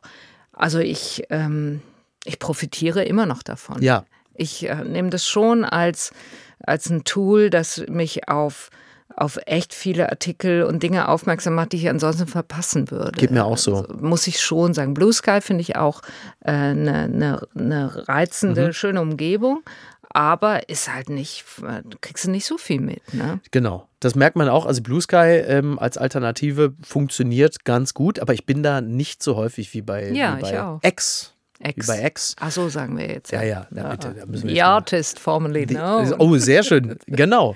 Ähm, nein, also das ist nach wie vor immer noch meine wichtigste Bezugsquelle. Ähm, ich muss halt einfach länger scrollen jetzt, dass ich, mhm. weil du einfach unglaublich viel Werbung hast. Stimmt, nervt. Dazwischen kann man die. Stumm schalten, ne? Ja, kann man? Ja, aber jeder einzelne oder was? Ja. Oder so im Allgemeinen? Nein. Mach ich dann so jeder einzelne. Ja. Genau. Doing, doing, doing. Es kommen immer neue nach. Also ja. der, bei mir ist halt einfach so fünf Werbung, dann 15 Beschimpfung und dann kommt irgendeine interessante Nachricht, wo ich sage, ah, that's what I came here for. Blattgold. Liebesdienerische Fragen, das bringt mir gar nichts. Eine gewisse Anne Will hat das der Süddeutschen Zeitung verraten, beziehungsweise Stefan Radomski. 16 Jahre lang hat Anne Will keine Sendung verpasst. In drei Wochen ist Schluss. Die Bedeutung des Fernsehens sah die Moderatorin über die Jahre schwinden. Jetzt hat sie andere Pläne für ihren Sonntag. So, also so wie dieser Artikel überschrieben ist, muss man ja erstmal annehmen, äh, du verlässt einfach äh, quasi die Titanic, äh, bevor du sagst, ich bin die Geige. Und was sagt Karen Mioska dazu? Dankeschön. Ja, also ich habe das auch nicht dem Kollegen gesagt, sondern mhm. ich war eingeladen bei so einem äh, bei so einem Wirtschaftsgipfel der Süddeutschen Zeitung auf der Bühne. Ja. Äh, Marc Beiser hat ein langes Interview gemacht. Er hat das so zusammengefasst und das war der Satz, den er sich rausgepickt hat. Und jetzt denkst du, das war das war mein Hauptcredo. Nee, so war es nicht. Aber ja. Klar, ich meine, damit mhm. habe ich ja auch gar nichts Neues gesagt. Das weißt du äh, besser als ich, dass, dass äh, das lineare Fernsehen nicht mehr die Bedeutung hat, die es mal hatte. Ja, Und das stimmt. Klar, das habe ich über die 16 Jahre natürlich auch beobachten mhm. können, mhm. indem ich nämlich montags dann immer so ja. brav mir anschaue, wie sind die Einschaltquoten, ja. wie sind die Marktanteile. Marktanteile sind noch hoch. Mhm. Das sagt. Äh, Nur der Markt ist kleiner, ne? Der ja, Anteil voll. von, ja, ja. Also in ja, absoluten Zahlen merkst du wirklich, dass du nach und nach, Woche für Woche da Menschen verabschiedest. Tschüss. Süß und die kommen dann auch nicht wieder. Und das, Aber ist das so, ähm, ganz kurze Frage, ist das so, dass du es wirklich merkst, dass das so dramatisch passiert? Ja, ja, doch, das ja. muss man wirklich sagen. Also das ähm, lässt sich auch nicht mehr wegreden, muss man sagen. Merken mhm. ja nicht nur wir, sondern nee. alle merken das. Wie gesagt, unsere Marktanteile, auch die anderer Talksendungen, sind ja vergleichsweise hoch. Das zeigt, das Format funktioniert nach wie vor. Der Sendeplatz genau, funktioniert ja. auch noch ganz gut. Aber auch der Tatort, ich mhm. meine, das ist einfach die Benchmark. Bitte. Ähm, die verabschieden sich ja auch von Millionen von ja. Zuschauerinnen und Zuschauern, die sonntagsabends zu der Zeit was anderes machen, die aber auch dann nicht in der Mediathek noch gucken. Also kriegst es ja nicht aufgefangen, ja. dadurch, dass dann äh, später noch geschaut wird. Ich glaube einfach, dass sich der Markt ähm, wirklich diversifiziert hat. Viele Menschen, muss ich dir äh, sicherlich nicht sagen, hören Podcasts mhm. zum Beispiel. Das gab es halt vor 16 Jahren, als ja. ich das anfing, nicht. Ist auch einfacher konsumierbar, als ja, halt bis 21.45 am Sonntag genau. zu warten. Ja. Zuletzt war Yassin Mushabash bei ja. in der Sendung. Ist ein Kollege der Zeit, der tolle Sachen macht, der viel gearbeitet hat über Terrororganisationen, auch über die Hamas, die Hisbollah, der äh, in Jordanien ähm, Zeit lang gelebt hat, im Westjordanland war und so weiter, kennt sich wirklich aus. Wir haben eine gute Besser als Jürgen Trittin? Der kennt sich. So, wir haben, glaube ich, eine gute Sendung gemacht und äh, der israelische Botschafter war da. Das war eine wirklich, wirklich, wie ich fand, wichtige Diskussion ja. und hat sich für ihn auch so angefühlt. Und danach sagte er dann zu mir so, wo liegt denn Ihrer Meinung nach eigentlich die, das Format, das anders als die Tagesschau, anders als die Tagesthemen, heute, heute Journal kann man vergleichbar nehmen, und anders als eine Talkshow eine Vertiefung sucht. Und dann sagten wir beide wie aus einem Mund, die Podcasts. Ich mhm. glaube, das ist es wirklich ein bisschen geworden. Ich habe immer sehr, sehr gerne Radio gehört, aber ich kriege jetzt auch über zum Beispiel die Deutschlandfunk-Audiothek, über die ja. ARD-Audiothek, kriege ich natürlich ein Angebot präsentiert, wo du dich in alle Themen einarbeiten und reinhören kannst. Ja. Das ist gigantisch. Die Mediatheken, äh, ARD, ZDF, wir haben sie kurz angesprochen. Das ist gigantisch, was du dir da anschauen kannst an, an Info. Äh, mhm. So, das ist ein derartiges Paradies. Aber du hast dann eben auch weniger Zeit, um Fernsehen Klar. zu gucken. Und das finde ich zulässig. Und trotzdem ist äh, deine Sendung ja nach wie vor diskursbestimmend. Ja, also ich will auch nicht sagen, dass ich, äh, dass wir umsonst arbeiten. Äh, mein Team und ich machen wirklich eine, eine starke Sendung. Warum möchte Friedrich Impact. Merz dann nie dabei sein? Tja, frag ihn mal. Warum kommt er nicht? Also er war ja ein paar Mal da. Jetzt, Aber lange nicht, ne? Jetzt ist er lange nicht gekommen und wir laden ihn Sonntag für Sonntag ein. Und was habt ihr ihm da getan? Der ist ja sehr empfindlich, wie man weiß. Ja, Was beim letzten Mal geschehen? Wie erklärst du dir das? ich weiß es nicht. Dafür müsste ich ihn äh, fragen. Das habe ich nicht getan. Ähm, und deshalb, ich, ich kann es nicht sagen. Du hattest Angst vor der Antwort, ne? Wenn du jetzt Friedrich, man hat alle, selbst im Adenauer Haus hat man stets Angst vor den Antworten von Friedrich Merz. Nein, ich habe ein paar Mal auch äh, Menschen, die aus dem Adenauer Haus bei uns waren, gefragt, aber da habe ich nie eine Antwort bekommen. Also ich nehme es natürlich als Auszeichnung, klar. ist ja klar. Er ja. hat einfach Kracherangst vor meiner knallharten Interviewführung. So wird es sein, denke ich. Ja, bei mir, bei NTV hat er wirklich brüsk, beziehungsweise sein Sprecher wirklich brüsk äh, äh das von sich gewiesen. Also mir haben sie gesagt, sie glauben doch nicht ernsthaft, dass der kommt. Also das, also der, bei uns hat man zumindest schon nicht mehr gesagt, Terminschwierigkeiten. Also es gibt ja so, wenn, wenn Christian Lindner zum Beispiel, der ja auch schon seit Jahren sich Markus Lanz verweigert, und zwar genau seit der Sendung, als Christian Lindner zusammen mit David Hasselhoff bei Lanz saß. Und dann war, glaube ich, noch Luisa Neubauer da. Und David Hasselhoff Christian Lindner in den, also der Kanzler der Einheit, Christian Lindner in den Senkel gestellt hat und danach ist Christian Lindner nie wieder zu Lanz gegangen. Toll, ne? Toll. Aber wie man auf diese Fläche dann verzichtet, oder? Ich meine, wenn Friedrich Merz äh, zu dir in die Sendung kommt, kann man doch fest davon ausgehen, der wird am nächsten Tag zitiert werden. Meistens ja, ja mit irgendeinem Ausfall, da kann man ja die Uhr nachstellen, aber das ist ja gesagt, ja. ist gesagt. Also das ist nach wie vor natürlich unser Einfluss. Äh, aber wenn Friedrich Merz am Sonntagabend, äh, keine Ahnung, dem Bericht aus Berlin ein Interview gibt, dann wird er genauso viel zitiert. Also das braucht er auch nicht. Okay. Das, das mhm. muss ich schon dann leider auch zugeben. Macht dich äh, noch ein äh, Gast nervös? Also mich macht angespannt, wenn ich Einzelinterviews mache. Also dann, das ist einfach, dann liegen 60 Minuten mhm. Verantwortung allein bei dir. Das, das macht mich angespannt. Nervös? Nee, das habe ich nicht so.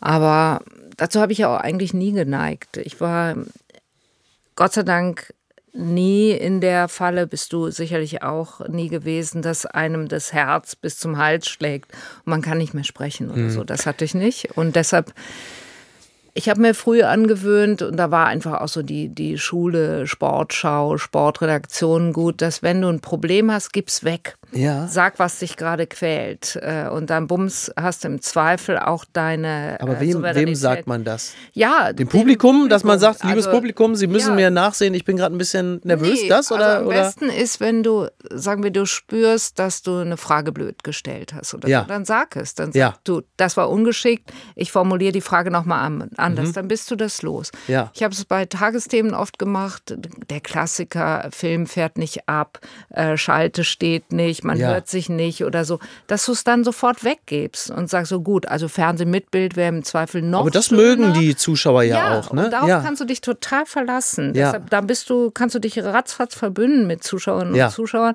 und musst nicht, das wäre der, der größte Fehler, krampfen, mhm. willst du tun, als sei nichts passiert. Ja. ja, jeder sieht ja, es ist was passiert. Der Film fährt halt nicht ab und man sitzt da und guckt wie so eine Ölgötze ins Bild. Aber das, das fällt ja auch, aber, sofort weggeben. Aber das fällt ja auch nicht negativ auf dich zurück, sondern im Zweifel eher auf die Begleitumstände. Und wenn du das aber kommentierst im Sinne von, ich sehe, was hier passiert und ich sehe auch, dass sie sehen, was hier passiert, dann kommt das ja, wird dir das ja eher gut geschrieben, weil du Ganz souverän genau. die Situation. Genau, aber ja. das ist das, was man lernen muss. Am Anfang konnte ich das nicht und äh, dann krampfst du und möchtest mhm. so tun, als sei nichts und dann machst du es immer schlimmer habe viel und sehr oft so Volontärinnen und Volontäre gecoacht und so und äh, also für den NDR beispielsweise. Ja. Und dann war das immer mein erster Tipp, dass du jede, jede Schwierigkeit, jede Panne, alles, was dich uh, unruhig macht, gib es weg. Mhm. Sag's einfach, weil du dich total darauf verlassen kannst, was du sagst. Aber du hast es intuitiv natürlich sowieso immer so gemacht, musstest das gar nicht erst lernen,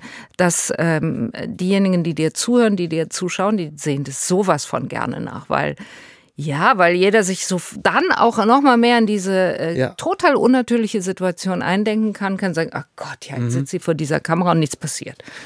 Wo wir gerade vom, vom Misslingen in gewisser Hinsicht sprechen, ähm, ist es auch schon vorgekommen in deiner Sendung, dass du den einen oder die andere hattest, wo du das Gefühl hattest, der Person würde ich gerne helfen?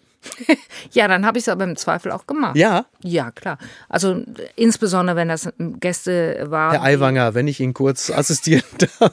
Na, da hätte ich es sicherlich nicht gemacht, Ja. weil der braucht nicht meine Hilfe. Das ist ein äh, also ein geübter Typ. Aber was ich, wo ich es immer gemacht habe, ist, wenn wir Menschen da hatten, die ungeübt sind, in so einer Situation, wo du Mhm. Okay. merkst, was wir gerade besprochen haben, die werden so nervös, die können sich gar nicht mehr richtig sortieren, äh, keinen klaren Gedanken fassen und so weiter. Da muss man schon helfen, Mhm. weil wir wollen die ja nicht vorführen und die sind in einer, in einer total komischen, super unnatürlichen Situation, sehen sich sind wahrscheinlich zum Studio gefahren, alle Freunde, Bekannte haben angerufen, du musst unbedingt den Ja. Bums sagen Ja. und so. Ja. Bist völlig überladen mit Dingen, die du unbedingt und ganz, ganz gerne äh, sagen willst, auch Versprechen, äh, die du erfüllen willst, Wetten, die du verloren hast, keine Ahnung. Und dann äh, sitzt du da und dann wirst du immer nervöser und der, Mhm. Klar. also das, da habe ich immer geholfen. Da kommt aber auch die Kölnerin durch, ne? Die möchte, dass es allen gut geht, dass wir Ja. sind wir hier zusammen und so wollen wir irgendwie, dass wir uns alle Nee, verstehen. ich bin ja Gastgeberin. Ich muss aber nicht dafür sorgen, dass sich Herr, Herr Aiwanger oder so oder irgendeiner, Christian Lindner, äh, der, keine Ahnung, wer kommt jetzt, also irgendein Spitzenpolitiker, eine Politikerin, die müssen sich nicht wohlfühlen, sondern die Ja. müssen einfach nur, äh, doch, sie sollen fair behandelt Mhm. werden. Das finde ich, ist, äh, gehört sich so und gehört auch zu, zu dem Ethos unseres Berufes. Aber ähm, du musst dich nicht äh, da häuslich einrichten und dann die nächsten Sonntage da hochsitzen. Also muss ja nicht sein. In welchen Situationen blitzt es auf oder fällt es dir schwer, äh, die, die politische Privatperson, die du bist, äh, durchdringen zu lassen? Schwer, sie durchdringen zu lassen oder sie nicht durchdringen zu lassen? Das Nee, wo es dir schwerfällt, also wo du dich im Zaum halten musst. Oder gelingt dir das auch immer? Das ist ja auch die Frage. Es gibt Nee. ja auch Menschen, die dir vorwerfen, ja, das ist ja völlig klar, die wählt grün, das sieht man auch. Ja, stimmt, da wundere ich mich allerdings immer. Ähm, ja, also ich glaube nicht, dass man, dass ich da viel äh, vormachen kann. Es gibt Momente, wo mich Erklärungen nicht überzeugen. Da merkst du mir das an. Ja. Also wenn ich dann das dritte, vierte Mal nachgefragt habe und ähm, bin dann in meiner ganzen Selbstbesoffenheit unzufrieden mit der Antwort, dann wirst du mir das äh, anmerken. Und da spürt man auch eine politische Haltung, äh, ganz klar. Das war jetzt am zurückliegenden Sonntag, als äh, Omid Nuripur erklärt hat, warum es klug war, dass sich Deutschland bei der äh, Abstimmung über Ah, die ja. UN-Resolution erhalten, enthalten hat. Und da habe ich ja auch gesagt, und das soll jetzt die Erklärung sein, Herr Nuripur? ja. Also da Ja. merkst du dann im Zweifel, und das sollte man auch merken, dass mich das nicht überzeugt hat. Ist doch auch manchmal okay. Also, weil, weil der, der Moderatorinnenrolle wird ja ähm, immer zugeschrieben, dass man neutral zu sein hat. Ich weiß gar nicht, ob das immer so der Fall ist, weil manches, was so einfach offensichtlich Sch- Kernschrott ist, das kann man, finde ich, auch als Moderator, Moderatorin auch schon benennen. Also, wenn ich mir jetzt vorstelle, äh, Martin Huber, der Generalsekretär der CSU, sehe Ja. ich jetzt in, in meiner oder deiner Sendung, je nachdem. Und dann würde er äh, diesen Sound anschlagen der letzten Tage. Äh, wir haben Greta Thunberg gesehen und wer sich jetzt noch bei Fridays for Future engagiert. Also im Grunde genommen, der, der Sound war, äh, also wer jetzt nicht von Lastenrad auf SUV umsteigt, betreibt das dreckige Geschäft der Hamas. Also dass man da dann auch als, als Host einer Sendung, Aufgepasst, ja, genau. ja, oder? Also ich finde, klar. oder? Das kann man dann auch mal sagen. Ja, aber das erwartet auch, glaube ich, niemand von der Moderatorin einer politischen Talkshow, dass du äh, Unsinn durchgehen Ja. lässt, Ja. sondern äh, da muss natürlich ein klarer, mindestens über eine Frage muss Ja. kommen, äh, sorry. Nein, das habe ich auch immer so gemacht. Aber äh, trotzdem, äh, glaube ich, ist das Ziel schon, dass du insoweit überparteilich wirkst, äh, dass, dass du nicht Diskussionen killst und auch ganze Themen killst, weißt du? Ja. Ähm, wenn du parteipolitisch ganz klar zugeordnet wirst, was bei mir, glaube ich, fälschlich gemacht wird, dann ähm, kannst du bestimmte Themen gar nicht mehr machen, weil das ist auch nicht das, was eine Journalistin oder einen Journalisten auszeichnet. Du musst ja Ding, Fragen an die Dinge stellen können und auch jede politische Entscheidung, jeden politischen Move äh, kritisch angucken können. Das tue ich auch. Und meine Sendung hat ja die, die coole Chance, dass du immer äh, wahrscheinlich, wenn gut besetzt ist, für und wieder da sitzen hast. Also kannst du es auch hin und her spielen. Überzeugt sie das? Bums, nee, ja, nein, vor, zurück. Und dann hast du reichlich genug verwirrt, was wahrscheinlich deine Meinung ist. Aber es ist im besten Falle klar geworden, wo die Reise hingehen sollte. Wie stark bist du versucht, in den nächsten Sendungen äh, Robert Habeck ein paar Euro zuzustecken, weil jetzt 60 Milliarden fehlen? Ja, richtig, der Arme. Mein Gott. Aber geht ja nicht um, nur um ihn. Weißt du, schon wie du fragst, äh, soll jetzt an Robert Habeck hängen bleiben? Nein, ich sage das deshalb, weil ich ähm, seit einiger Zeit den Eindruck habe, dass Habeck der Einzige ist in dieser Dreierkoalition, der noch was will. Und den trifft es natürlich besonders hart, so, wenn kein Geld mal, zur Verfügung ist. Hier finde ich, ist äh, Präzision gefragt. Und ja, endlich mal, da ja, nach einer, einer Stunde 15, ne? nee, erstmal gucken, wer mhm. hat das Ding zu verantworten? Ja, das wer wir, hat ja. den Nachtragshaushalt äh, eingebracht? Das ist die FDP. Und der Bundeskanzler, der das nämlich noch als Finanzminister, äh, Finanzminister der Großen Koalition hat er sich den, äh, den Move ausgedacht, hat das in den Koalitionsverhandlungen als so, hey, ich habe die Lösung, yeah, da kriegen wir alles zusammengebracht, ihr wollt äh, keine Steuererhöhung, ihr wollt die Einhaltung der Schuldenbremse, also die FDP. Die anderen, ihr wollt äh, Klimaschutzmaßnahmen, das wird alles ganz viel Geld kosten. Aha, boing, hier ist die Lösung. So war das ja gedacht. Genau. Also das ist im Grunde genommen genommen der Gründungsmythos äh, äh, dieser Koalition. Dadurch ist dieser Nachtragshaushalt zustande gekommen. Jetzt aber nur hinzugehen, zu sagen, ui, jetzt haben die Grünen ein Problem. Das ist äh, zu kurz. Nein, das ist natürlich viel zu kurz gesprungen. Äh, das war natürlich auch mit, mit ganz viel, viel Häme vorgetragen. Unterm Strich, also die Situation, die wir jetzt gerade haben, mal sehr, sehr vereinfacht gesprochen ist ja, du hast da ja im Grunde genommen ein zerrüttetes, hm. ein zerrüttetes Paar, so ein bisschen wie die Pochers, denen jetzt aber auch noch das Geld ausgegangen ist. Also, wo man sagt, jetzt, jetzt die richtig Stimmung in der Bude. sofort den neuen Podcast mit irgendeinem. Nee, da ist vorbei. Nee. Also, da hilft dann auch der Glücksguru nicht mehr. Das, aber das ist ja der absolute Wahnsinn. Also, ja. wir, die sind jetzt auf der Halbzeit. Zeit. Und Richtig. es ist alles mies. Also ich glaube, es gibt auch noch keine Regierungskoalition, die jemals so schlechte Umfragewerte in der Halbzeit hatte. Und in dem Moment, wo du denkst, so, also wir, also jetzt, ne, Politik ist ja ganz wichtig, immer Fußballvergleiche. Du hast ja immer, immer Fußballvergleiche. So Leute, jetzt müssen wir aber mal, wir liegen 0 zu 4 zurück, aber in der zweiten Halbzeit, da machen wir noch ein 6 zu 4. Und in dem Moment heißt es plötzlich, bums, kein übrigens, Ball mehr. 60 mehr. Ja, kein Ball mehr. Das ist auch nicht mal ein Ball da. Sorry, mal Oder wir spielen jetzt Football. Wir spielen in der zweiten Halbzeit Football. Keiner kann das. Also, das ist ja der, also das ist ja der total, ich meine, es ist, also auf der positiven Seite muss man sagen, wir leben in einem Rechtsstaat, das Verfassungsgericht, ähm, ja. also äh, super. Äh, also Robin Alexander hat ja in seinem Podcast Machtwechsel, liebe Grüße, er hat ja im Grunde genommen also eine halbe Stunde über Frau äh, König Frau König vom mhm. Verfassungsgericht, mhm. das ist ja seine persönliche Taylor Swift. Also er ist ja förmlich ausgereicht. Ich habe den noch nie, der Mann noch ja. nie so, also bei einem Schalke-Sieg, ich glaube beim DFB-Pokalsieg von Schalke ist er auch einmal so aus dem Sattel gegangen vor Begeisterung, wie nach diesem Verfassungsgerichtsurteil, weil er natürlich immer gesagt hat, das ist halt ein Riesenbeschiss, das war immer ein Gefummel ja. und zum Glück funktioniert der Recht. Da hat er ja auch recht. Ja. Nur für die Ampel ist das natürlich der totale Killer. Die hatten ja vorher schon also es hat überall gemangelt und jetzt kommt einfach mal 60 Milliarden. Ja, also Loch kann man ja gar nicht sagen, weil das war ja, ist das nicht absurd, dass nach all den Testzentren und nach all dem der größte Corona-Betrüger mit den Corona-Geldern ist halt einfach die Bundesregierung. mit 60 Milliarden. Ja. Also jede Hähnchenbraterei, die gesagt ja. hat, wir machen daraus ein Testzentrum, äh, ist vergleichsweise, also selbst Frau Tandler von der CSU ist also vergleichsweise zart, äh, zart was das ist. Einfach mal 60 Milliarden, wo du sagst, also sind eigentlich Corona-Hilfsgelder, aber dann machen wir mal einen Klima- und Transformationsfonds und ja. davon zahlen wir dann aber auch noch irgendwie die Chipfabrik genau. und dies, das. Passt sicher auch irgendwie noch da rein. Ja, Wahnsinn. Ja. Und, aber Robin Alexander hat auch geschrieben, jetzt, äh, jetzt äh, sind sie gezwungen, endlich Politik zu machen, kann eventuell helfen. Vielleicht ist das aber genau das Problem. Ja. es ist also schon hart. Weiß, es, ja, es ist wirklich hart. Und es wäre wirklich schade, mhm. wenn äh, auch da ja Maßnahmen bei sind, vielleicht jetzt nicht die Chipfabrik, aber Ja. anderes, wo du äh, findest, das würde unserem Land gut tun, äh, wenn das äh, vorankäme. Ja. Ne?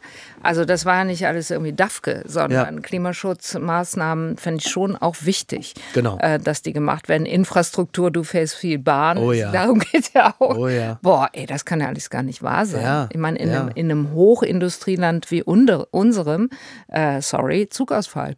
Ja. Immer wieder. Ja. Ach so, Brücke? Nee, da Ja. können Sie nur mit 80 drüber Fahren fahren. Sie mal gerne durch Lüdenscheid für fünf Jahre. Ja, naja, klar. Nein, und, und da muss man jetzt Das natürlich. äh, St- äh, Straßen jetzt gewesen, Ja. durcheinander geworfen. Aber die Bahn. Ja, beides stimmt ja. Also klar. Ne? Also man hat, weil du hast es mit den Brücken gerade gesagt, man hat natürlich wirklich den Eindruck, dass wir in den 2020ern in dieses Jahrzehnt jetzt äh, aufgebrochen sind, eingebrochen trifft es eigentlich besser, wenn man äh, über die Brücken nachdenkt, ähm, in denen wir feststellen, dass wir immer von der Substanz gelebt haben, Ja. die in den 50ern aufgebaut worden ist, 60ern sowieso, und dass das alles jetzt so marode ist, also auch auf einer Metaebene, dass das jetzt alles instand gesetzt werden Ja. muss. Und das stellen wir aber jetzt fest, so mit Beginn der 2020er eigentlich. Also es wäre vorher schon längst Thema gewesen. Und jetzt mal die Frage, Und mehr noch, nicht nur Mhm. instand setzen, sondern tatsächlich ja transformieren in eine andere Zeit. Genau. Die aus anderen, äh, sich aus anderen, wie soll ich sagen, Ideen speist und andere Erfordernisse kennt. Ja. Da muss ja jetzt was passieren. Weißt Ja. du, du müsstest das alles umstellen auf Klimaneutralität. Ja. Das wäre der Witz. Nur dann sind wir auch international wettbewerbsfähig. Und boah, und also, Ja. ja, Wahnsinn. Und eine letzte Frage. Ähm, warum bist du glücklich, äh, nicht mehr Olaf Scholz interviewen zu müssen? Gut, also du willst äh, fragen, warum ich die Sendung nicht mehr mache? Ich wollte eigentlich nur gehässig sein. Ich wollte eigentlich nur gehässig sein. Also, ja. Ähm, nein, ich finde, ich würde, also habe ich ja auch schon ein paar Mal gesagt, ich möchte gern was anderes machen, Ja. wieder nach all den Jahren.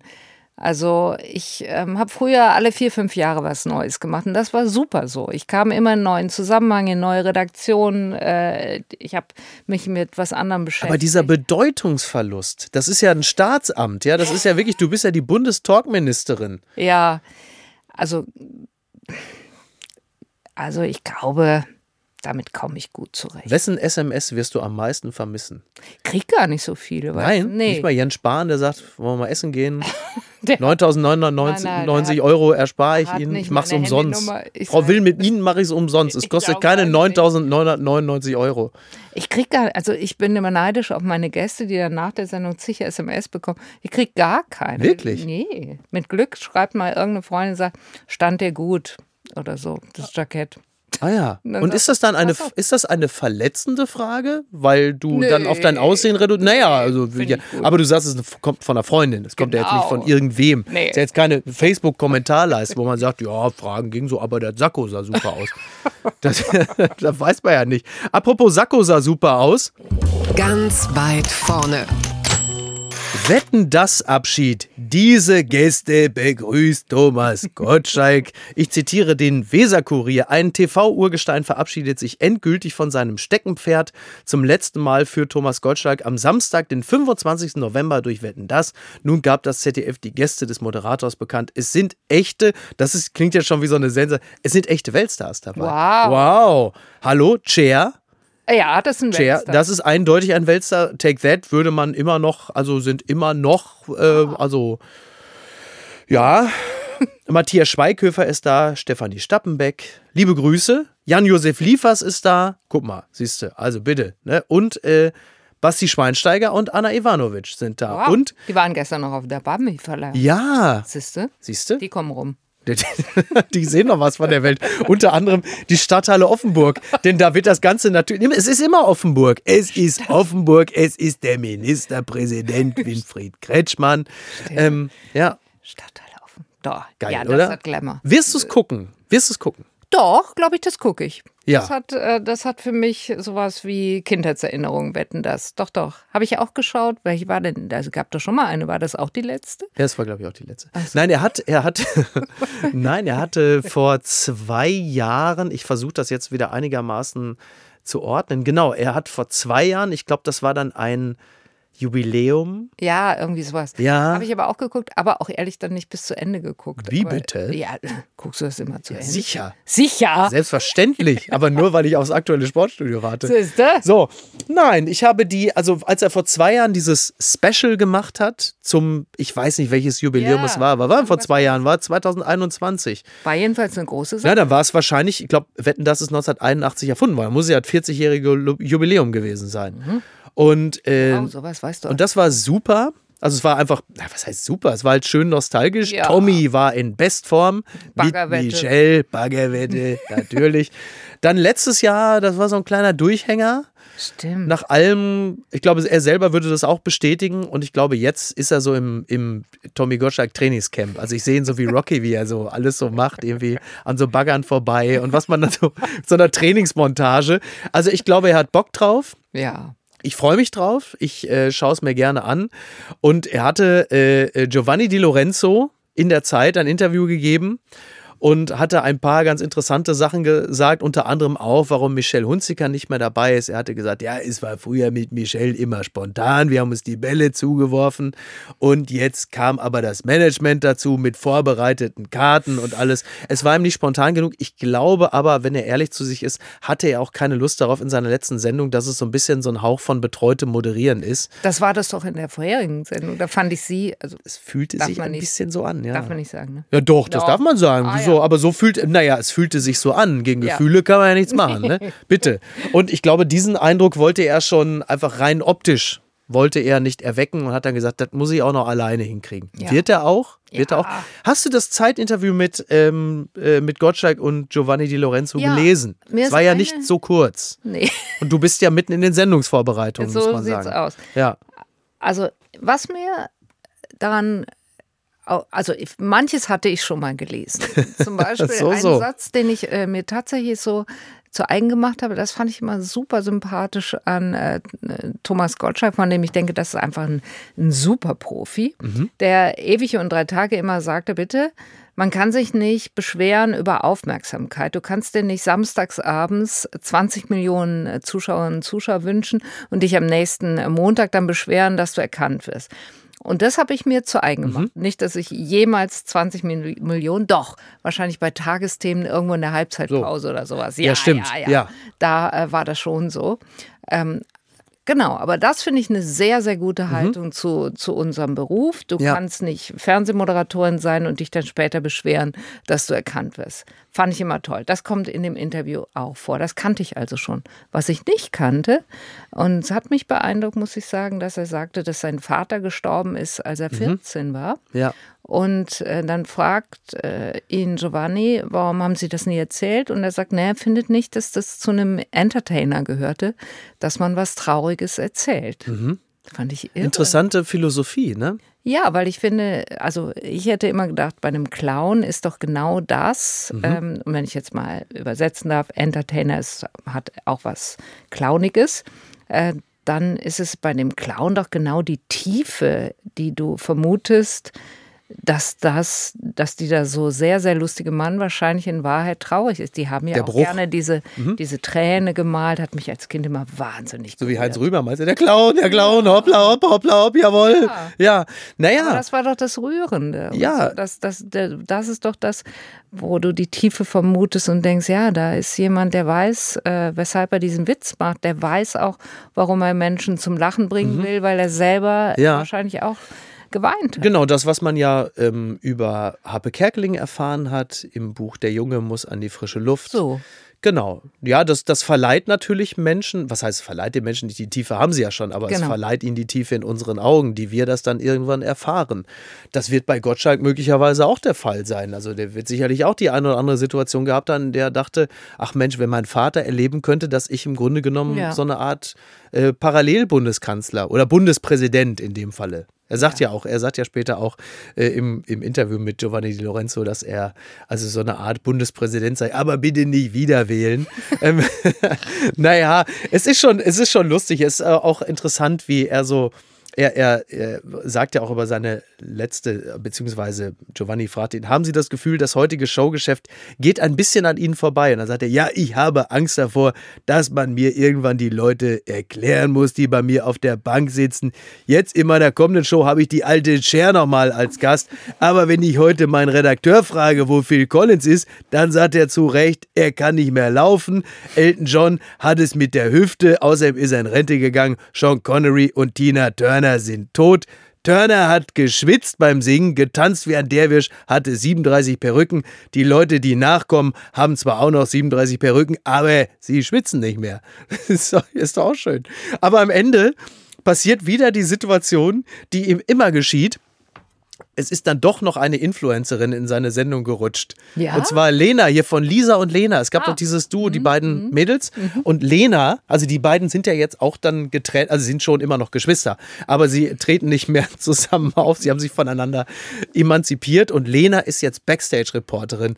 Und da kann ich mir richtig vorstellen, wie es ist wieder die Situation, da kommt wieder eine Redakteurin und sagt, Tommy, die kenne ich nicht, wer ist das? Ja, komm, wurscht, soll sie Backstage moderieren.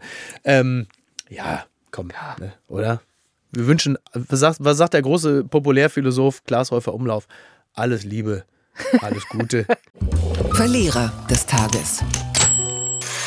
Steffen Baumgart, das sagt der FC-Trainer zum Aus von Urs Fischer bei Union Berlin und das wurde natürlich im Kölner Express mhm. aufgeschrieben und ähm, das, ist auch interessant. Und zwar sagte Steffen Baumgart, äh, dass am Rande eines Testspiels des FC beim Kölner Stadtteilverein Spielvereinigung Bords. Und da hat Steffen Baumgart gesagt, natürlich trifft das ein. Gerade, achso, das guck, siehst du? Ja. Gerade wenn man sieht, wie erfolgreich er gearbeitet hat. Und das, ähm, ja, das ist ja auch so. Also das, das äh, hat ja, glaube ich, allen leid getan. Hat mir auch leid getan. Also Oder? Urs, ja, also ich bin Urs Fischer nie begegnet, aber mhm. was immer ich über den gehört habe oder gelesen habe oder so, habe ich immer gedacht, boah, das scheint ein sehr, sehr guter Trainer zu sein. Weil man muss ja, ja sagen, egal wer da neu hinkam, ja. er hat es immer geschafft, die, diejenigen äh, sofort in die Mannschaft zu integrieren. Und das kommt ja nicht von ungefähr. Das musst du wirklich können. Und ja. da würde ich ja auch glauben, kann man festmachen, was, was ein guter Trainer kann. Mhm. Ja. Würde man Aber ja für Christian Streich in Freiburg ja auch immer so unterschreiben. Und ich ich persönlich hatte natürlich auch sehr damit geliebäugelt. Ich bin kein Union-Anhänger, so ich beobachte die wohlwollend. oh Gott, das hätte noch gefehlt. Wobei, die befinden sich ja in einer Situation, wo wahrscheinlich jedes neue Gesicht erst einmal, wobei, so neu ist mein Gesicht, aber gut, ähm, das erstmal hilft. Das ist ja leider dieser dämliche psychologische Effekt, das dass du theoretisch erstmal, ja? Ja, natürlich. Ich, ich kenne die Statistiken das, nicht. Also langfristig wahrscheinlich nicht, aber kurzfristig, also irgendwas ja, das ist, aufzubrechen. Das ist der Stoff, aus dem Felix Magatz äh, viele, viele Einsätze dann sind, ja. äh, die, die sogenannten Feuerwehreinsätze. Dann ist mhm. es auch irgendwie neues ja. Gesicht. Ähm, Nichts gegen Felix Magath, hat nee. sicher auch Qualitäten äh, und so. Aber puh, mhm. nein, ich denke immer, eigentlich fände ich es toller, wenn man an einem Trainer wie ihm, der unbestritten seine Qualitäten hat, äh, auch festhielte. Mhm. Also ich sehe nicht den Wert darin, dass du auf Teufel komm raus wechselst. Ich meine, Julian Nagelsmann hat sich doch in der vergangenen Saison auch kaputt gelacht, als, ja. Als sie dann Thomas Tuchel geholt haben und das, okay, okay, okay, mhm. das ist natürlich ein, Grandio, ein grandioser, Absolut. ein Übertrainer und Junge, ja. Junge und so irgendwie vielleicht ein problematischer Typ, äh, etwas Richtig. aufbrausend, ja. eventuell weiß man nicht genau, ähm, aber äh, man hat ihm viel zugetraut und was war, nix war. Mhm. Und naja, nix, also eine Meisterschaft ist dabei rausgekommen. Ne? Ja. Gut, aber man muss ja, dazu sagen, wenn man im direkten Mithilfe ja, des BVB, wenn man im direkten oder? Duell mit dem BVB um die Meisterschaft steht, dann ist es, wie man in München sagt, Akmade Wiesen. Und da kann man sich natürlich drauf verlassen. Ich ja. war im Stadion in Dortmund, ich äh, war live dabei, als der BVB wieder einmal genau das bestätigt hatte, was wir natürlich Nein, immer schon wussten. Das war so frustrierend. Das war wirklich. Ja. Und da war das dann auch keine Meisterschaft, bei der du sagen könntest, genau. Mhm. Das lag aber an dem rechtzeitigen Trainerwechsel. No way. Nee, das, äh, das ist wahr. Da hätte man wahrscheinlich sogar KT Gutenberg hinstellen können. Und höchstwahrscheinlich hätten sie. Ist es eigentlich, also eine letzte, ähm, vielleicht noch nicht die letzte, aber die vorletzte Frage, ähm, wo ich gerade Gutenberg reingeschmissen habe, das habe ich nicht absichtlich gemacht, das ist mir nur gerade eingefallen. ist auch spannend, ne? Diese Tour jetzt, diese Gutenberg-Tour, die er gerade macht, ne? Ja. Diese große, gefällt dir das eigentlich, wenn jemand wie Gutenberg so in diese ganz große Demutsrolle verfällt? Weil er war da bei Maischberger und hat die ersten acht Gags alle auf seine Kosten gemacht, wo ich dachte, so, ist aber langsam mal gut. Also wirklich, jeder Gag immer so, ja, lass uns mal geplappert. Das habe ich früher schon genug. Und als nächstes dann schon Größenwahn. Darunter habe ich früher auch gelitten, wo er sagt, ja, we got it. Das ist okay. Ich habe es nicht gelesen, Ja. äh, gesehen, aber ähm, Wie bitte? Du guckst dir nicht die Sendung deiner Kollegin an? nein, nicht immer. Nicht immer. okay, du hast ja auch noch ein Leben. So. Will der Mann jetzt? Hat Gutenberg irgendwas vor? Plant er irgendwas? Der ist jetzt, der hat die ganz große Medienoffensive. Also ich Hat weiß nicht, aber er hat doch den neuen Podcast angefangen, ne? Mit Gysi mit zusammen, Gysi, ja. ja. Den kennst du doch. Ja, habe ich noch nicht. Äh, Gysi kenne ich, aber ich habe ihn noch nicht gehört, den Podcast. Ach so. Ja, Ich auch nicht. ja. Ich muss noch äh, Bosbach und Rach, die Wochentester hören. Da bin ich mit Gysi und Gutenberg nicht hinterhergekommen. So, was ist denn jetzt mit Baumgart? Bleibt er denn in Köln? Oder tauschen die wirklich die Trainer? Jetzt also Union und, ne, wäre eine witzige Idee. Das ist, glaube ich, das einzige Mal, dass so ein Trainertausch sogar in, in sich sinnhaft wäre. Baumgart hat gespielt bei Union, ne? Mhm. Aber hm. Ich finde es einen guten Trainer. Ich wünschte, der bliebe. Also da sage ich dasselbe wie bei Urs Fischer. Ich äh, glaube, eigentlich müssten, ich meine, das sind ja Profis. Ne? Ja. ich denke mir immer, die wissen genau, die können ihr selber ihr eigenes Spiel analysieren, die wissen um ihre Schwächen und Stärken, hoffe ich doch mal. Und ansonsten kann man ihnen das ja auch nochmal sagen, vorführen, Zeug. Ich finde, du kannst nicht immer alles auf die Trainer schieben. Das, das kommt doch nicht hin. Ja. Und deshalb, also Fischer hat mich wirklich äh, kurz berührt, wo ich dachte, Hä? warum machen sie das jetzt? Ja. Ähm, und bei Baumgart finde ich auch, das ist ein richtig guter Trainer. Also ich mag auch den Typus gerne und ähm, der scheint mir echt und ehrlich und sowas zu sein. Also ich, ich kann mir nicht vorstellen, dass man daran das Heil suchen kann. Außerdem, ganz ehrlich, ich meine, wir sind ja leidgeprüft. Der FCP, der FC ist schon so oft abgestiegen, wieder aufgestiegen. Was soll der gar jetzt ist auch egal.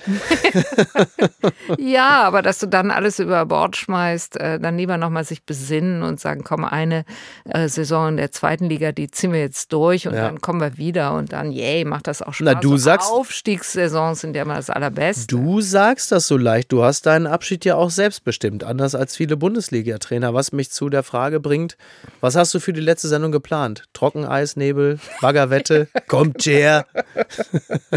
Nee, erst wollte ich die letzte Sendung machen, wie jede andere Sendung auch, Mhm. und einfach sagen Tschüss und auf Wiedersehen. Ja. Jetzt haben wir uns doch ein bisschen Mühe gegeben mit der Besetzung, aber wir sind noch nicht fertig Mhm.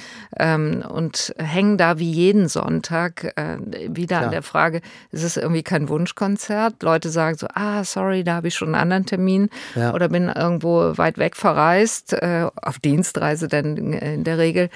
Also ähm, kann ich noch nicht genau sagen, was es wird. Hoffe, dass das irgendwie eine, eine gute Sendung wird und ähm, überlege mir dann mal, was ich zum Schluss so sage. Würde mich sehr gerne bei meinem Team bedanken, um klarzumachen, dass man sowas nicht alleine macht.